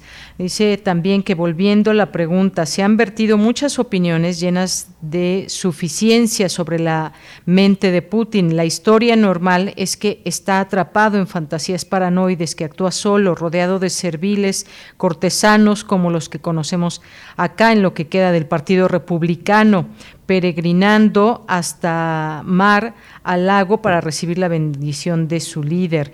Puede que la luz de vituperio sea preciso, pero tal vez habría que considerar otras posibilidades. Quizá Putin quería decir lo que él y sus asociados han estado diciendo claro, claro y fuerte durante años. Podría ser, por ejemplo, que puesto que la principal demanda de Putin es una seguridad de que la OTAN no afiliará a nuevos miembros y específicamente no a Ucrania ni Georgia, obviamente no habría base para la crisis actual si no hubiese habido una expansión de la alianza después del final de la Guerra Fría o si la expansión hubiera ocurrido en armonía con la creación de una estructura de seguridad en Europa que incluyera a Rusia. El autor de estas palabras es el ex embajador estadounidense en Rusia, Jan Matlock, uno de los pocos especialistas serios en asuntos de Rusia dentro del cuerpo diplomático de su país, escritas poco antes de la invasión. Continúa hasta concluir que la crisis puede resolverse con facilidad mediante la aplicación del sentido común. Por cualquier medida de sentido común, a Estados Unidos le interesa promover la paz, no el conflicto, tratar de alejar a Ucrania de la influencia de Rusia, el propósito que proclaman quienes han agitado las revoluciones de color es un empeño inútil y además peligroso. ¿Hemos olvidado tan pronto la lección de la crisis de los misiles en Cuba? Bueno, pues hasta ahí le dejo y sigo recomendándoles este artículo de lo que dice Noam Chomsky, no habrá vencedores si Estados Unidos se mete a la vía militar. Bien, pues continuemos con la información en esta segunda hora. Destaca Marta Lamas la importancia de atender los diversos feminismos. Dulce García con la información. Adelante. Deyanira, muy buenas tardes a ti al auditorio de Prisma RU. Desde el sentido de pertenencia a un movimiento, muchísimas activistas de distintas clases sociales, condiciones étnicas y edades comparten un anhelo de justicia. Sin embargo, nuestra diversidad de vivencias, intereses y espacios sociales derivan una diversidad de perspectivas respecto a qué hacer. Así lo señaló la doctora Marta Lamas, académica del Centro de Investigaciones de Estudios de Género de la UNAM, en el marco del encuentro Las Reivindicaciones Feministas llevado a cabo por el Colegio Nacional, en el cual también mencionó que es necesario analizar de qué manera se puede incidir en un cambio que destrabe los obstáculos estructurales y resane las heridas personales. Gran parte de las demandas demandas que se expresan en nuestras comunidades, pueblos y ciudades se enuncian desde el histórico y viejo eje de lo personal es político, una consigna que surgió a principios de la segunda ola en los años 70. En un inicio, esta consigna sirvió para cuestionar la dicotomía público-privado, para plantear que en los conflictos íntimos, o sea, sexuales, domésticos, se daba un ejercicio de poder, a veces en formas sutiles, pero otras brutales. Ese análisis que se desprendió, que todavía enmarca muchas de las reivindicaciones actuales, se fundamentó a partir de denuncias e investigaciones y cuestionó la gran aceptación social que existía y sigue existiendo acerca del lugar social de subordinación de las mujeres. La doctora Marta Lamas dijo que la división tradicional de género del trabajo ha producido una serie de presunciones culturales que han sido codificadas como si fueran inherentes a la diferencia sexual, convirtiéndose en normas en relación a los papeles sociales y a la distribución de los recursos, así como del trabajo dentro y fuera de la familia. Estas presunciones naturalizan, o sea, hacen pasar por naturales un conjunto de prácticas sociales que son injustas para las mujeres pero también son injustas para los hombres, aunque de distintas maneras. Para transformarlas se requiere, antes que nada, que las propias personas las vean como construcciones sociales y que anhelen su eliminación, pero esto se dificulta porque la mayoría de la gente sigue creyendo que son cuestiones naturales, y pongo comillas en naturales, en lugar de comprender que son simultáneamente producto y garantía de preservación del sistema patriarcal. De Yanira Auditorio de Prisma RU, la académica dijo que como en todo movimiento social y político, en el feminista hay posturas divergentes que no solo derivan en reivindicaciones contrapuestas, sino que además provocan alejamientos y disputas entre las mujeres. Dijo que un ejemplo es el de la definición del sujeto político del feminismo, pues algunas feministas consideran que solo son las mujeres, mientras que otras consideran que todas las personas que asumen con responsabilidad la reivindicación de convertir el sistema social en uno que no traduzca la diferencia sexual en desigualdad, son sujeto político del feminismo. Estas fueron algunas de las cuestiones que se analizaron durante este encuentro. Esta es la información. Muy buenas tardes. Gracias, Dulce. Buenas tardes. Nos vamos ahora con mi compañera Virginia Sánchez. La reasignación de las tareas en el hogar mejorará la relación entre sus integrantes, asegura experta. Cuéntanos, Vicky. Muy buenas tardes. Hola, ¿qué tal, Bella? Muy buenas tardes a ti y al auditorio de Prisma RU. En el marco del Seminario de Cuidados para la Vida y el Bien Común, organizado por el Centro de Ciencias de la Complejidad, se llevó a cabo la charla Cuidados de una nueva ética para una nueva era, que ofreció Marta Clara Ferreira Beltrán, profesora de la Facultad de Ciencias Políticas y Sociales y colaboradora del Centro de Investigaciones y Estudios de Género de la UNAM, quien señaló que el reconocer, reducir y redistribuir la carga de trabajo de las mujeres pueden considerarse como las principales líneas de acción para mejorar su vida, producir una relación diferente entre las y los integrantes del hogar y una mayor conciencia y responsabilidad en los varones adultos y los niños. Preciso que estos cambios coadyuvarán en la construcción de caminos para la pacificación en los hogares y en las comunidades. La también directora general de Política Nacional de Igualdad y Derechos de las Mujeres de y Mujeres detalló que esta entidad solicitó la opinión de 5.000 mujeres de todo el país y hubo coincidencia en establecer tres problemas comunes que urge atender. Acabar con la violencia de género que las afecta constantemente y las aqueja y que aqueja sus territorios, tener trabajo formal con prestaciones de ley y un contrato que les permita saber cuánto cobrarán sus horas de trabajo, si tendrán vacaciones pagadas, aguinaldo y derechos asociados a su actividad, además de resolver el tema de los cuidados. La experta señala que este planteamiento puede pensarse como un triángulo o círculo vicioso, ya que una situación afecta a la otra y no pueden salir de esto ni desplazarse con seguridad en sus comunidades o en el transporte público. Incluso dijo hay quienes sufren violencia desde que se levantan hasta que se van a dormir, ya sea en el transporte público, en la calle, el trabajo y en el hogar. Es por ello, resaltó, que se requiere crear un sistema de cuidados y pensar la realidad con los tres elementos referidos. algo muy importante, dijo, es que este sistema también se dirija, se dirija a erradicar la violencia contra aquellos grupos al margen, mujeres, niñas, personas enfermas, adultos mayores, colectivos LGBT y quienes no se ubiquen en el centro heteronormativo. Y de esta manera dijo construir un modelo de sistema de cuidados que atienda al mismo tiempo lo universal e individual.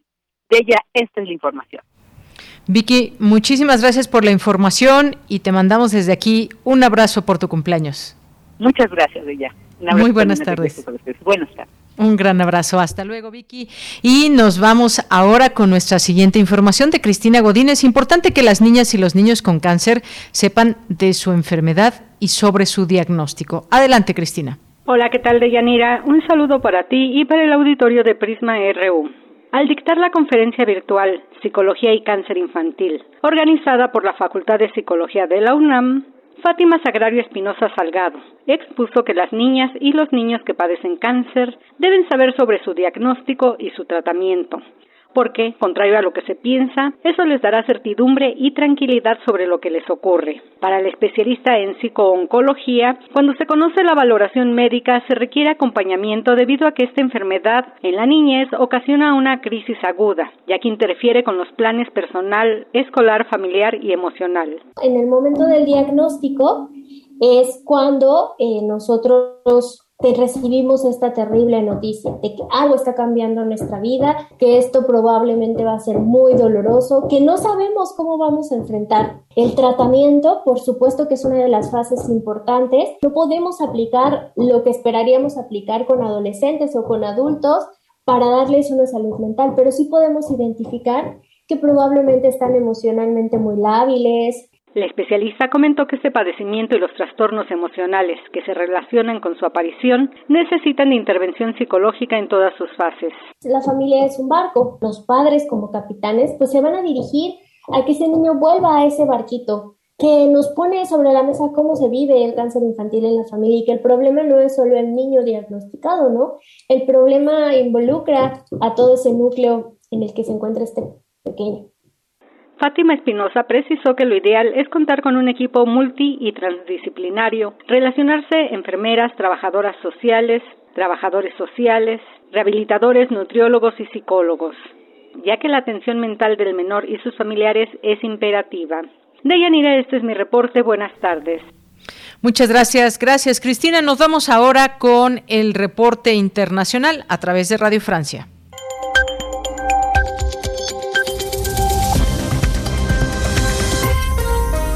Bienvenidos a este flash informativo de Radio Francia Internacional. Pilar Pérez lo hace en los controles. Hoy es lunes 7 de marzo. Vamos ya con las noticias.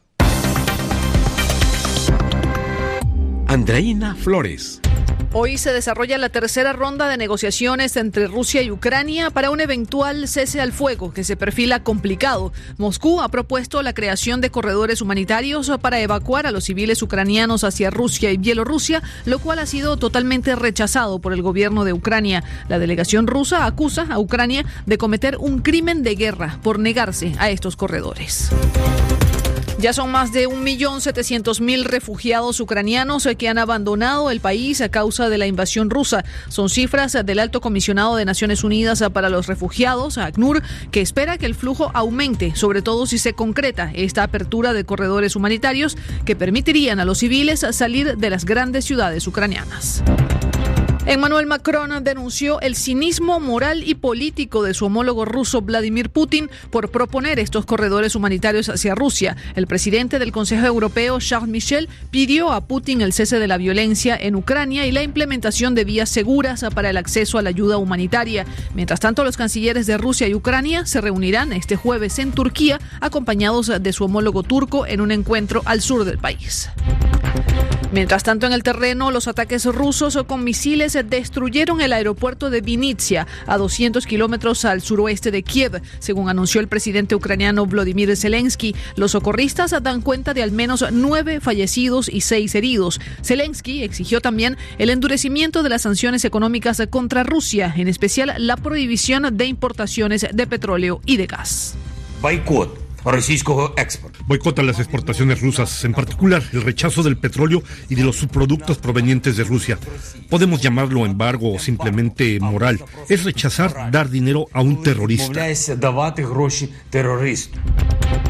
El canciller alemán Olaf Scholz responde a las peticiones de Ucrania diciendo que las importaciones de combustible procedentes de Rusia son esenciales para la vida diaria de los ciudadanos en Europa y que el suministro del continente no puede garantizarse de otra manera en este momento.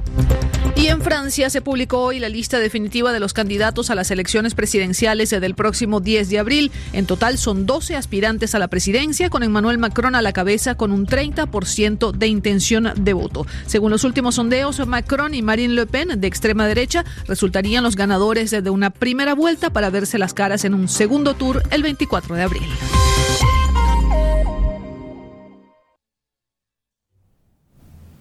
Bien, continuamos. Porque tu opinión es importante, síguenos en nuestras redes sociales, en Facebook como Prisma RU y en Twitter como arroba PrismaRU. Dos de la tarde con 27 minutos. Ahora pues vamos a pasar a este tema que tiene que ver con pues lo que sucedió el fin de semana en el juego Querétaro Atlas allá en el Estadio Corregidora en Querétaro, que fue terrible, imágenes que ya dieron la vuelta al mundo, que seguramente nuestra audiencia ya ha estado informada sobre este tema, un enfrentamiento que hubo. Ahora pues cuáles fueron las causas de este enfrentamiento, por qué se dio con esas características, qué fue lo que vimos, qué se pide ahora en el plano del juego, los reclamos que hay y la otra, pues la parte también de las autoridades que tendrán que hacer una investigación y tendrán que hacer eh, castigos ejemplares quisiéramos a quienes fueron parte de esta barbarie. Hoy hemos invitado al doctor Hugo Sánchez Castillo, que es psicólogo y doctor en neurociencias de la conducta de la Facultad de Psicología de la UNAM. Doctor, bienvenido, muy buenas tardes. Hola, ¿qué tal? Buenas tardes. Un saludo a usted y a todos los auditores. Pues gracias, doctor, por, por, aceptar esta llamada. Pues me gustaría que nos dé su análisis sobre, sobre, lo que vimos de este enfrentamiento, imágenes, fotografías, videos de una situación realmente escalofriante, donde prácticamente las familias, los aficionados tuvieron que salir, tuvieron que dirigirse hacia la cancha prácticamente para resguardar su vida, así tal cual. ¿Qué es lo que usted puede analizar de esto que sucedió? Bueno, mire, lo primero que a mí me, salta un poco a la vista es justamente pues la conducta violenta. La conducta violenta de la cual formamos parte todos y todas, ¿no? Eso es algo que es muy importante. No es algo que sea ajeno a nosotros como especie. Todos y todas nosotros tenemos alguna forma violenta de reaccionar, por ejemplo, cuando se está tentando, alguna forma agresiva, si primero que hacer esta diferencia entre agresión y violencia. Alguna forma agresiva cuando se está tentando ante nuestro, ante nuestro territorio, ante nuestra prole, ante a nosotros como individuos, entonces podemos tener una reacción defensiva en ese sentido. Eh, sin embargo, de repente vamos a aparecer conducta violenta y conducta predatoria, que de repente es lo que podemos ver cuando, cuando vemos ciertas imágenes, donde podemos ver cómo las personas empiezan a volver predadores y entonces empezamos a ver cómo atacan sistemáticamente, cómo lo hacen de manera totalmente alevosa, lo cual entonces deja de, eh, de, ser una conducta que vamos a poder llamar en ese sentido con algún fin biológico, con algún fin productivo de defensa, y se convierte en alguna situación ahora sí violenta que no tiene justificación. Bajo esta perspectiva, lo que podemos observar también es otra cosa súper interesante, la sincronización en el sistema nervioso central. Si usted se fija, lo que existe en nosotros es una cuestión que vamos a llamar moralidad, ¿no? La moralidad que es cuando ponderamos qué está bien y qué está mal. Y en ese sentido, muchos de nosotros, nosotras, ponderamos decimos, no, no, no, hay que hacer esto porque no está bien. Pero de repente, cuando, cuando algo permite la justificación y se omite la decisión de la moralidad, aparece la conducta. Un ejemplo para, para que el auditorio también vea que esto ya pasado fue con el discurso de Donald Trump. Él justifica y de repente personas sincronizan básicamente su forma de pensamiento, inclusive hay teorías de sincronización del sistema nervioso central y aparece la conducta violenta. Aquí estamos observando lo mismo. Vemos una conducta en la cual grupos que ya son altamente violentos grupos a los cuales se les dio la permisividad y de repente estalla la violencia con uno, empiezan a justificarse la violencia a los otros, los otros, los otros, y de repente tienen una masa, un comportamiento que ya no está respondiendo de manera individual, están respondiendo como un todo unitario violento. Y entonces tenemos una problemática de este natural. Hay otra cosa que a mí me parece muy interesante, ¿de dónde surge o por qué permitimos que llegara hasta allá? Porque hay que recordar que esto no fue un hecho aislado. Ya sabemos que muchas de estas eh, grupos de sujetos son altamente violentos, ya sabemos que las condiciones eran adecuadas para que surgieran esta naturaleza y ya sabemos que venimos de una pandemia. Venimos de un problema de encierro, venimos de un problema en el cual se tomó una estrategia que no era la adecuada, que era el aislamiento, y el aislamiento como tal genera condiciones psicológicas que pueden llevar a conducta patológica, ansiedad, depresión, violencia e inclusive algunas muchísimo más complicadas, ¿no? Esto, por ejemplo, pueden disparar factores de predisposición como la esquizofrenia, pueden disparar enfermedades. Entonces, bajo esta perspectiva, yo quisiera dejar muy claro que esto fue mucho consecuencia de una negligencia por parte de los involucrados, pero también es que había condiciones, eh, tanto por la pandemia como por las condiciones en las cuales se encontraban en ese momento particular, ¿no? Que permitieron que se sincronizara todo esto y la moral pasara a un tercer o cuarto plano. Doctor, eh, todo esto que nos dice, pues sin duda nos da estos elementos para tratar de entender, en principio, pues esta conducta violenta, cuál es el comportamiento que se tiene, también hay que verlo de manera individual y colectiva, porque son normalmente estos momentos de convivencia donde se va a echar porras, donde pues algunos verán bien, otros no lo vemos tan bien, que vayan a tomar cerveza, por ejemplo, al estadio y que se venda al por mayor y sin ningún límite, esto también habrá que verlo, va cambiando ahí el comportamiento de los aficionados. Totalmente, mire, porque ahí el componente de alcohol, ¿no? Es que me, gusta mucho que usted toque el tema.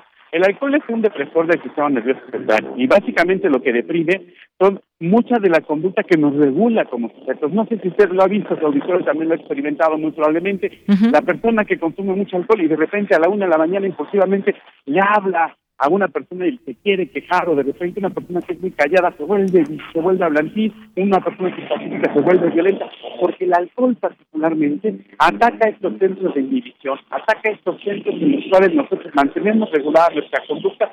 Entonces ponemos otro elemento que es el consumo totalmente irracional de alcohol, que básicamente lo que hace es se vuelve impulsivo, ya no tienes este control y nuevamente la conducta aparece, ¿no? Entonces, por eso es que le decía que hay, hay mucha corresponsabilidad, ¿no? O sea, yo entiendo que es el grupo violento, pero le dimos, le, le, dimos literalmente el caldo nutritivo para que floreciera.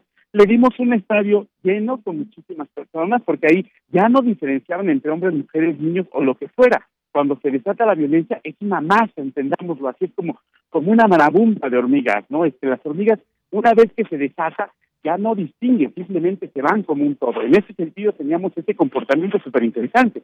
Ya no distinguían, decían hombres, mujeres, niños, simplemente había una conducta violenta, tenemos una conducta de más. Les pusimos alcohol, les pusimos una rivalidad, entre comillas, y obviamente esto permitió, y, no sé qué otros elementos, porque ahí yo creo que esto no nos corresponde como académicos, no juzgar todas estas teorías conspiracionistas, ¿no? A mí lo que me corresponde juzgar son estos elementos en el ambiente que permitieron que emergiera esto, ¿no? Entonces, si usted le suma el alcohol, la masa, la violencia, la sincronización y la permisividad que se le dio, porque recuerde lo que usted dice es muy cierto, vemos normal, está altamente normalizado que en el estadio vayas a gritar está altamente normalizado que a la persona que trae la sudadera o la camisa del otro equipo le insulte. Lo vemos normal. Entonces significa que estábamos permitiendo esta escalada de violencia.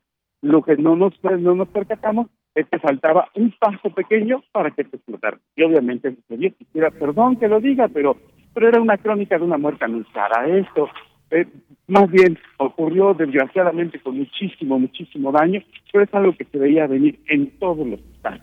Bien, pues personas que salieron heridas directamente hacia el hospital de una manera grave.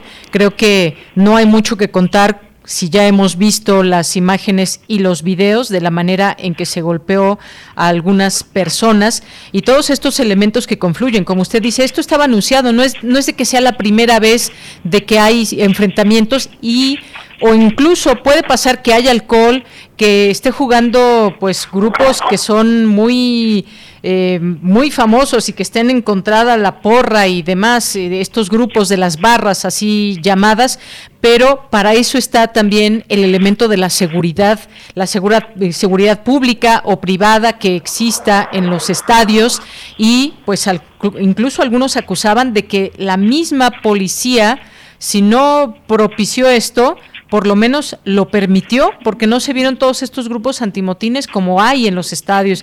Yo lo he visto muy de cerca cuando, por ejemplo, en nuestro estadio universitario, pues está afuera la policía montada y demás.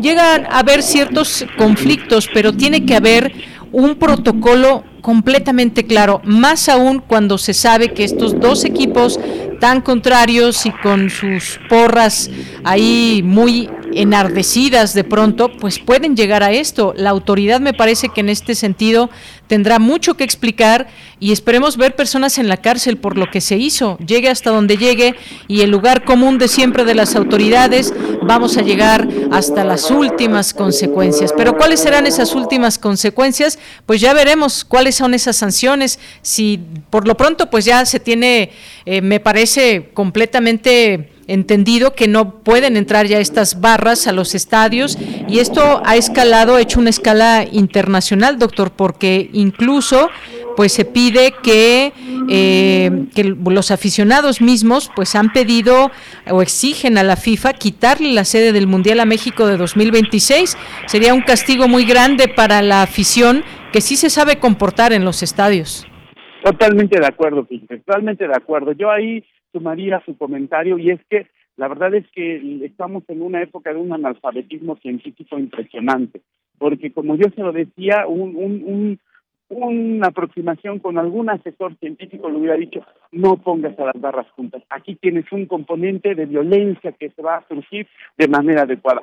Tienes que regular el consumo de alcohol de en tal momento, en tal momento. Tienes que permitir un acceso escalonado. Tienes que tener grupos que reaccionen de A, B, C o de manera todo eso se puede haber prevenido. La verdad es que falta de asesoramiento, falta de confianza en cuestiones científicas, porque eso se estudia, porque también conocemos sobre la violencia, conocemos sobre nuestras propias raíces, y pues desgraciadamente va a tener un impacto económico, un impacto social, un impacto entre nosotros, nosotras mismas. Yo, yo soy académico de la universidad y, y, y pues eh, me fui los Pumas, pues, y me, da mucha tristeza que ahora efectivamente tengo miedo de llevar a mi hijo porque digo, ¿cómo voy a ir si pasa lo mismo? ¿Me explico?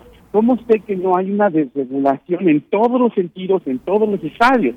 Ha abierto un, un, un cúmulo de preguntas y de dudas que nos hace pensar en que no hay realmente una aproximación más clara, más eficiente, más científica, más basada en evidencia para poder regular esta situación. Muy bien. Pues doctor, ojalá que en otro momento podamos seguir platicando. Se nos ha acabado el tiempo, pero esto que usted dice muy importante, ¿con qué confianza acudiremos de nueva cuenta a los estadios con nuestras familias, nuestros hijos menores de edad y más? Gracias, doctor. Que esté muy bien. Le mando un abrazo. Muchas gracias. Un saludo a su auditorio nuevamente. Hasta luego, muy buenas tardes. Fue el doctor Hugo Sánchez Castillo, psicólogo y doctor en neurociencias de la conducta de la Facultad de Psicología de la UNAM.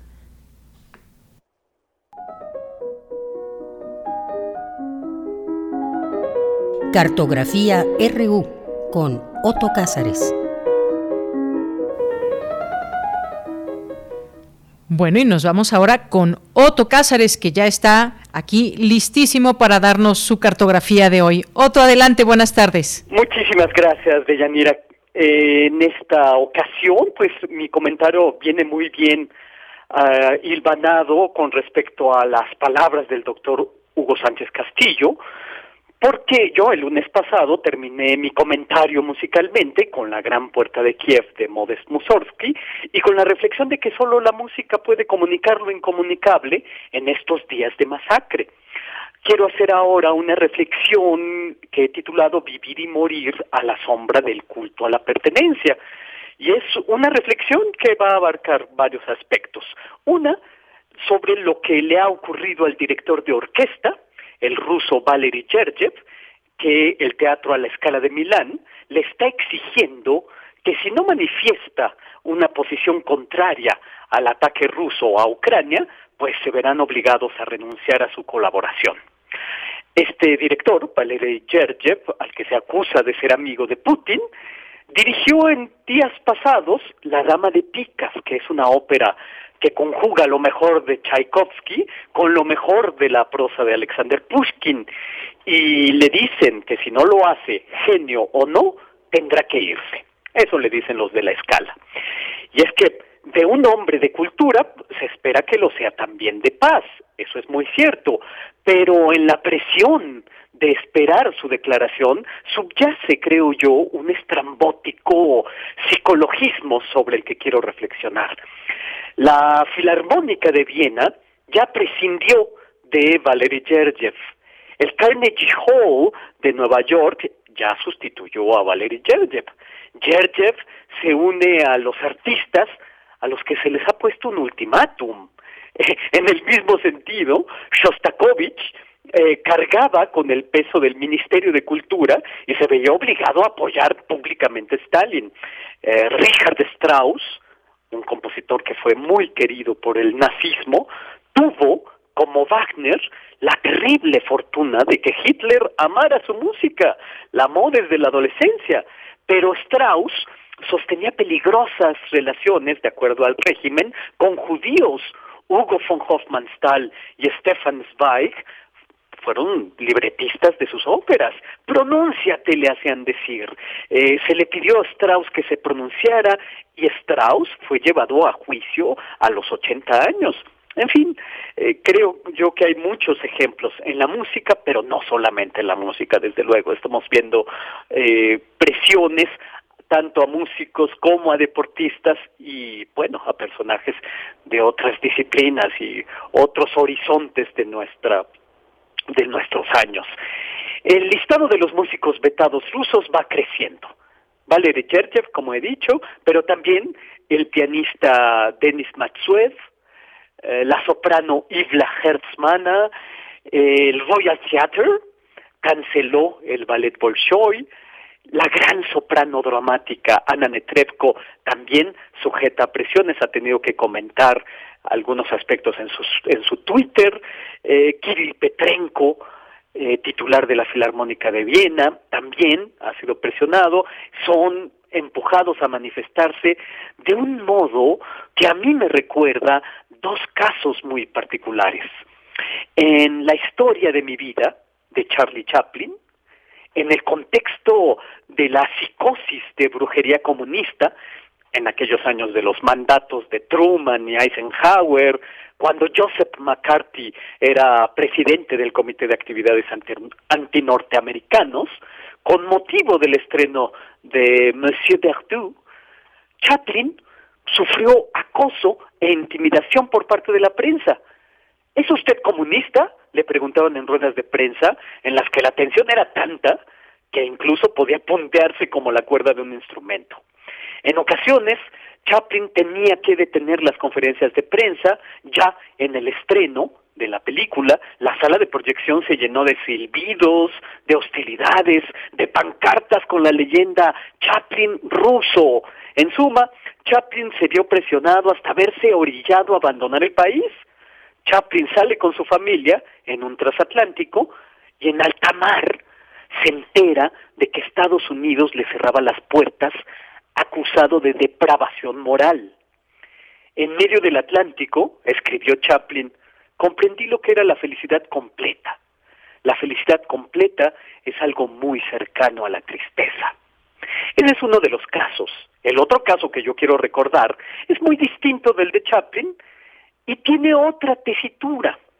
Es el caso de Anthony Blunt, Sir Anthony Blunt, que fue uno de los más prestigiados eruditos, historiadores, historiadores del arte. Blunt escribió libros de referencia que aún aparecen en las bibliografías que revisamos en las tesis. Blunt es ineludible en temas de pintura francesa, en temas de arquitectura, tiene una monografía importantísima de Borromini. Blunt fue miembro del connotadísimo Barburg Institute, fue parte miembro de la British Academy, caballero de la Orden de la Reina Victoria, académico de Oxford y Cambridge, eh, fue inspector de la colección real de dibujos y pinturas y fue reclutado por el espionaje soviético. Eh, por supuesto es un personaje de novela, fue el protagonista de una novela trepidante, El Intocable de John Banville, por si les interesa el tema, está publicada por Anagrama. Y hay un largo ensayo de George Steiner sobre Anthony Blunt, un ensayo de título El traidor erudito, que apareció en las páginas del New Yorker en 1980, cuando el, este escándalo estaba muy fresco. Eh, en su ensayo, El traidor erudito, George Steiner hace un sucinto análisis del caso, en primer lugar, del legado intelectual de Anthony Blunt, de su altura académica, para después hacer un examen de la declaración de traición que fue pronunciada ante el Parlamento por Margaret Thatcher en 1970. 79, perdónenme. En esta declaración de traición, eh, Margaret Thatcher abundaba en cómo Blunt, al mismo tiempo que llevaba una vida pública de gran prestigio, con acceso a los secretos de la realeza por su posición, pues llevaba una vida digna de la película Topaz de Alfred Hitchcock, porque estaba escapando de la inteligencia y la contrainteligencia británicas. Eh, Blunt fue un erudito absoluto. Y el erudito absoluto se decantó por una causa, el comunismo, y su causa lo hizo traicionar a todos sus amigos. Bueno, fustigar, aullar, despellejar a alguien por una anexión me hace pensar que desde luego hay algo sustancialmente repugnante en adherirse a causas viles, eso nadie lo pone en cuestión, nadie puede celebrar una masacre, pero también es decididamente repugnante cancelar a alguien, que es como la ferocidad en el estadio de dejar a un joven moribundo con el pecho desnudo, tatuado con el emblema de un equipo de fútbol, o dejarlo en la plaza pública, o dejarlo en el dominio demonio público de las redes sociales. Me parece que es la misma sombra perenne de los dogmatismos que hacen de la sociedad el laboratorio de la matanza, otra vez ese nacionalismo canalla, esa alienación social y esa obsesión estrambótica por la pertenencia, por las anexiones, por las sectas, por los partidos, el arsénico de la historia moderna. Vivimos y morimos a la sombra perenne del culto a la, a la pertenencia. Y esto es lo que yo tengo que decir este lunes 7 de marzo de 2022. Otto, pues muchas gracias. Como siempre, te mando un abrazo y muy buenas tardes. Un abrazo de vuelta y hasta el próximo lunes, querida Deyanira. Un saludo a nuestros radioescuchas. Claro que sí, ya te esperaremos el siguiente lunes. Buenas tardes, hasta luego. Buenas tardes, hasta pronto. Continuamos.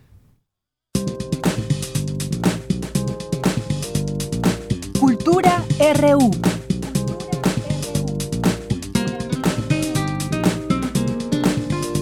Bien, nos vamos ahora a Cultura con Tamara Quirós. ¿Qué tal, Deyanira? Es un gusto iniciar la semana con las y los que nos escuchan a través del 96.1 de FM o en Internet. Seguimos con la información. Esta tarde hablaremos de 245 actos de maldad extraordinaria, una producción de bolsillo donde las dramaturgas Paula Celaya Cervantes y Ana González Bello abordan la frustración e impotencia que es posible sentir hacia los actos de maldad, crueldad, injusticia y corrupción cometidos todos los días en nuestro país y en el mundo. Para saber más detalles de 245 actos de maldad extraordinaria, conversamos con Ana González Bello. Marzo lo iniciarán con una puesta en escena y pues me gustaría que nos platicaras cómo surge este proyecto, sobre todo porque el título ya llama la atención, ¿no? 245 actos de maldad extraordinaria. Ay, qué bueno, sí es un gran título, la verdad. Paula Celaya se le ocurrió y fue maravilloso. ¿Cómo surge esta mancuerna, no? Bueno, han trabajado juntas, pero ahorita vamos desarrollando ese tema. Platícanos cómo surge este proyecto. Este, pues fue la verdad es que no me acuerdo exactamente cómo, pero Paula y yo nos hicimos amigas cuando yo estaba en Susi Muy Chingón Historia de Amor y ella estaba en producción y nos empezamos a platicar y nos dimos cuenta que teníamos muchas referencias de libros y de películas de niñas y que teníamos mucho en común de las cosas que queríamos decir ¿no? Como que platicábamos así de, ay, estaría bien padre una obra sobre tal y tal. Y conforme nos fuimos conociendo más, empezamos a hacer, hicimos el hilador, empezamos a hacer cosas juntas. Y un día le marqué desde un aeropuerto, no me acuerdo por qué estaba en el aeropuerto, y le dije, deberíamos hacer un monólogo. Y de ahí estuvimos trabajando en casa de mi papá, con mucho pan, mucho café y mucho sushi, durante varias semanas haciendo este monólogo, porque además surgió la oportunidad de mandarlo a este festival que se llama United Solo en Nueva York. Y como que dijimos, ay, pues estaría bien padre poner un monólogo en Nueva York. así todas ilusas, así como, ay, sí, es bien fácil. Y pues no, no fue nada fácil. Estuvimos este, escribiendo la obra en inglés y en español al mismo tiempo, como que algunas cosas surgían en español y entonces las traducíamos y otras cosas surgían en inglés y entonces las traducíamos. Este, y, y así, y de repente fue como, ay no, nos quedan cinco días, tenemos que entregarlo para el United solo. Eh, casi morimos, Paula casi se desmaya en mi cocina, porque no paramos en esos cinco días y lo mandamos y que lo seleccionan y que nos vamos. Así fue, en resumen. Excelente. Oye, y a ver, platícanos un poco de la temática. Es un monólogo, ya desde ahí eh, tiene cierto grado de, de, dificultad, ¿no? Porque no tienes el apoyo de otro actor. Pero además hablan de temas también que son nuestro día a día, que sin duda y que lamentablemente pues son parte de nuestro México, pero también hay otros destellos, esta luz de personajes como, por ejemplo, los superhéroes. Sí. Pues es que a Pablo y a mí nos gusta mucho la fantasía. Nos dimos cuenta de que esto que te digo que teníamos muchas lecturas en común, todos estos libros este, y sagas para, para jóvenes adultos fantásticas nos gustan mucho. Entonces, creo que en todo lo que hacemos siempre hay un elemento de fantasía porque nos gusta mucho ese tema.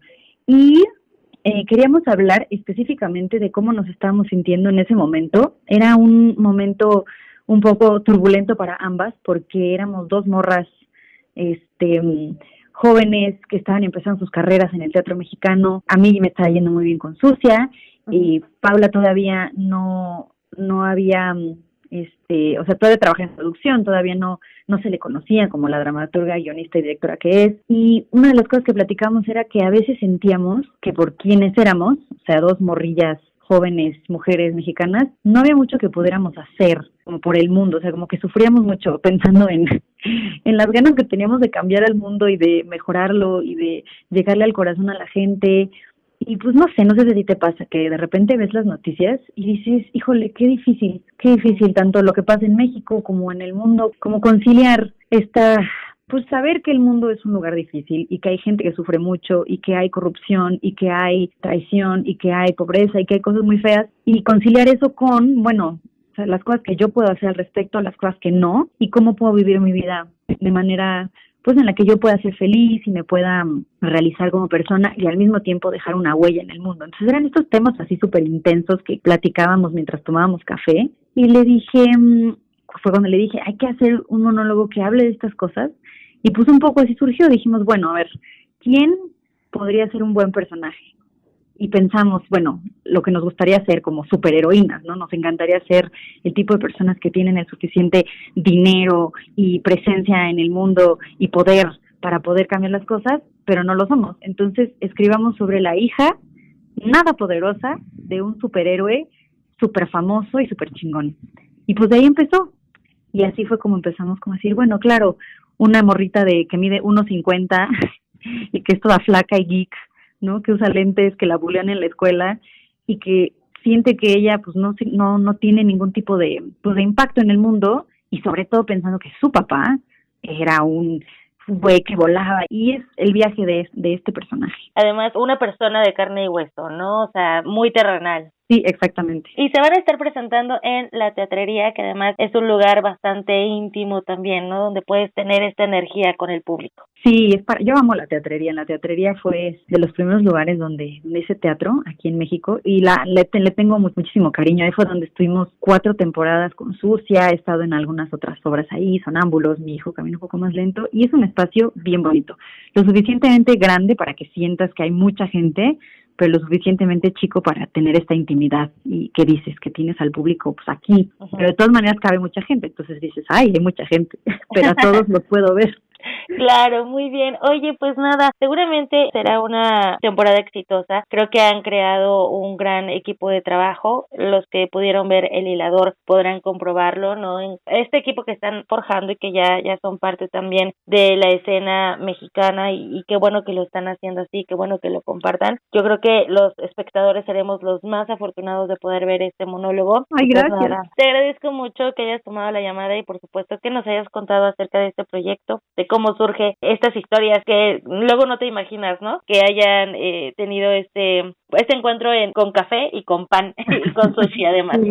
Ay, muchísimas gracias. Ojalá sí tengamos que mucha gente vaya a ver porque pues finalmente estamos es nuestro corazón y nuestro hígado así en el en el en el escenario. Son temas muy personales muy este, importantes para nosotras y nos emociona mucho y nos da un poco de miedo pero nos emociona más que la gente pueda venir a verla. Sin duda. Muchísimas gracias por tomar la llamada Ana. Gracias a ti. Ana González Bello es actriz y parte de 245 actos de maldad extraordinaria. El estreno de esta puesta en escena es el próximo 11 de marzo estará en temporada hasta el 29 de abril, todos los viernes a las 20.30 horas en la Teatrería, ubicada en Tabasco 152 en la colonia Roma Norte. Sigan las redes del recinto 1111 Producciones o nuestras redes arroba PrismaRU para mayor información. Que tengan excelente inicio de semana. Hasta mañana.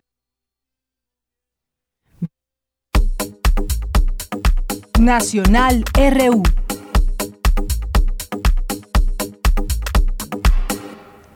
Bien, y antes de despedirnos, algunas notas nacionales. Hace unos momentos a conocer el gobernador de Querétaro, el panista Mauricio Curi González, que pues, reconoce que la fuerza pública del, del Estado fue insuficiente y no actuó con profundidad para controlar la batalla campal que protagonizaron la tarde del sábado seguidores de los equipos de fútbol Gallos Blancos y Atlas, que obligó a suspender el encuentro.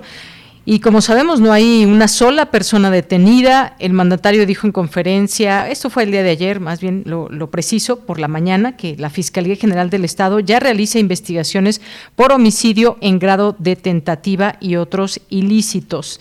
Eh, algunas personas en las redes sociales en su momento publicaban que habría habido muertos, lo cual no se ha confirmado ni ninguna eh, autoridad oficial o ninguna información oficial nos lleva a que haya personas fallecidas. Se reiteró eh, que había 26 personas heridas que habían sido tras, eh, trasladadas y que fueron de, ya dadas de alta siete y que otras tres permanecían graves. Esa es la información que se tiene en cuanto, en cuanto al saldo de personas que habrían sido agredidas y pues el reconocimiento de parte de la autoridad estatal de que pues se salió esto de las manos, que fue insuficiente la fuerza pública para eh, tratar de controlar esta batalla campal, que así es como debe ser llamada. Y bueno, pues también en otro tema, ya lo estaremos platicando, hubo unas filtraciones que se escucharon con el fiscal Hertz Manero. Dice la Suprema Corte, todo se resuelve de cara a la sociedad y al escrutinio público. Esto ante la filtración de conversaciones del titular de la Fiscalía General de la República, donde se sugiere que el funcionario tiene influencia sobre algunos ministros de la Suprema Corte de Justicia de la Nación, el máximo tribunal, emitió un comunicado afirmando que todos los asuntos de su competencia se resuelven ante el escrutinio público. El Pleno de Ministros retrasó por casi una hora el inicio de la sesión de este lunes para ponerse de acuerdo sobre su posición ante los hechos, lo cual, la cual emitió en un comunicado de un solo párrafo. Dice, todos los asuntos de la competencia de la Corte se resuelven con independencia, imparcialidad y transparencia en sesiones públicas en las que ministras y ministros expresan los argumentos que dan sustento al sentido de sus votos de cara a la sociedad y al escrutinio público, dice la Suprema Corte de Justicia de la Nación. Y bueno, esta última nota, hoy por la mañana llama al presidente a evitar provocaciones y violencia en el Día de la Mujer con la evocación al amor por el prójimo, el presidente Obrador, López Obrador llamó a quienes van a manifestarse mañana en la conmemoración del Día Internacional de la Mujer para que no se caigan provocaciones y no haya violencia, porque tenemos información de que se están preparando eh, con algunos elementos como bombas Molotov, dijo hoy por la mañana el presidente. Y con esto nos despedimos, hemos llegado al final de esta emisión, tres en punto. A nombre de todo el equipo, soy de Yanira Morán. Que tenga buena tarde y buen provecho. Hasta mañana.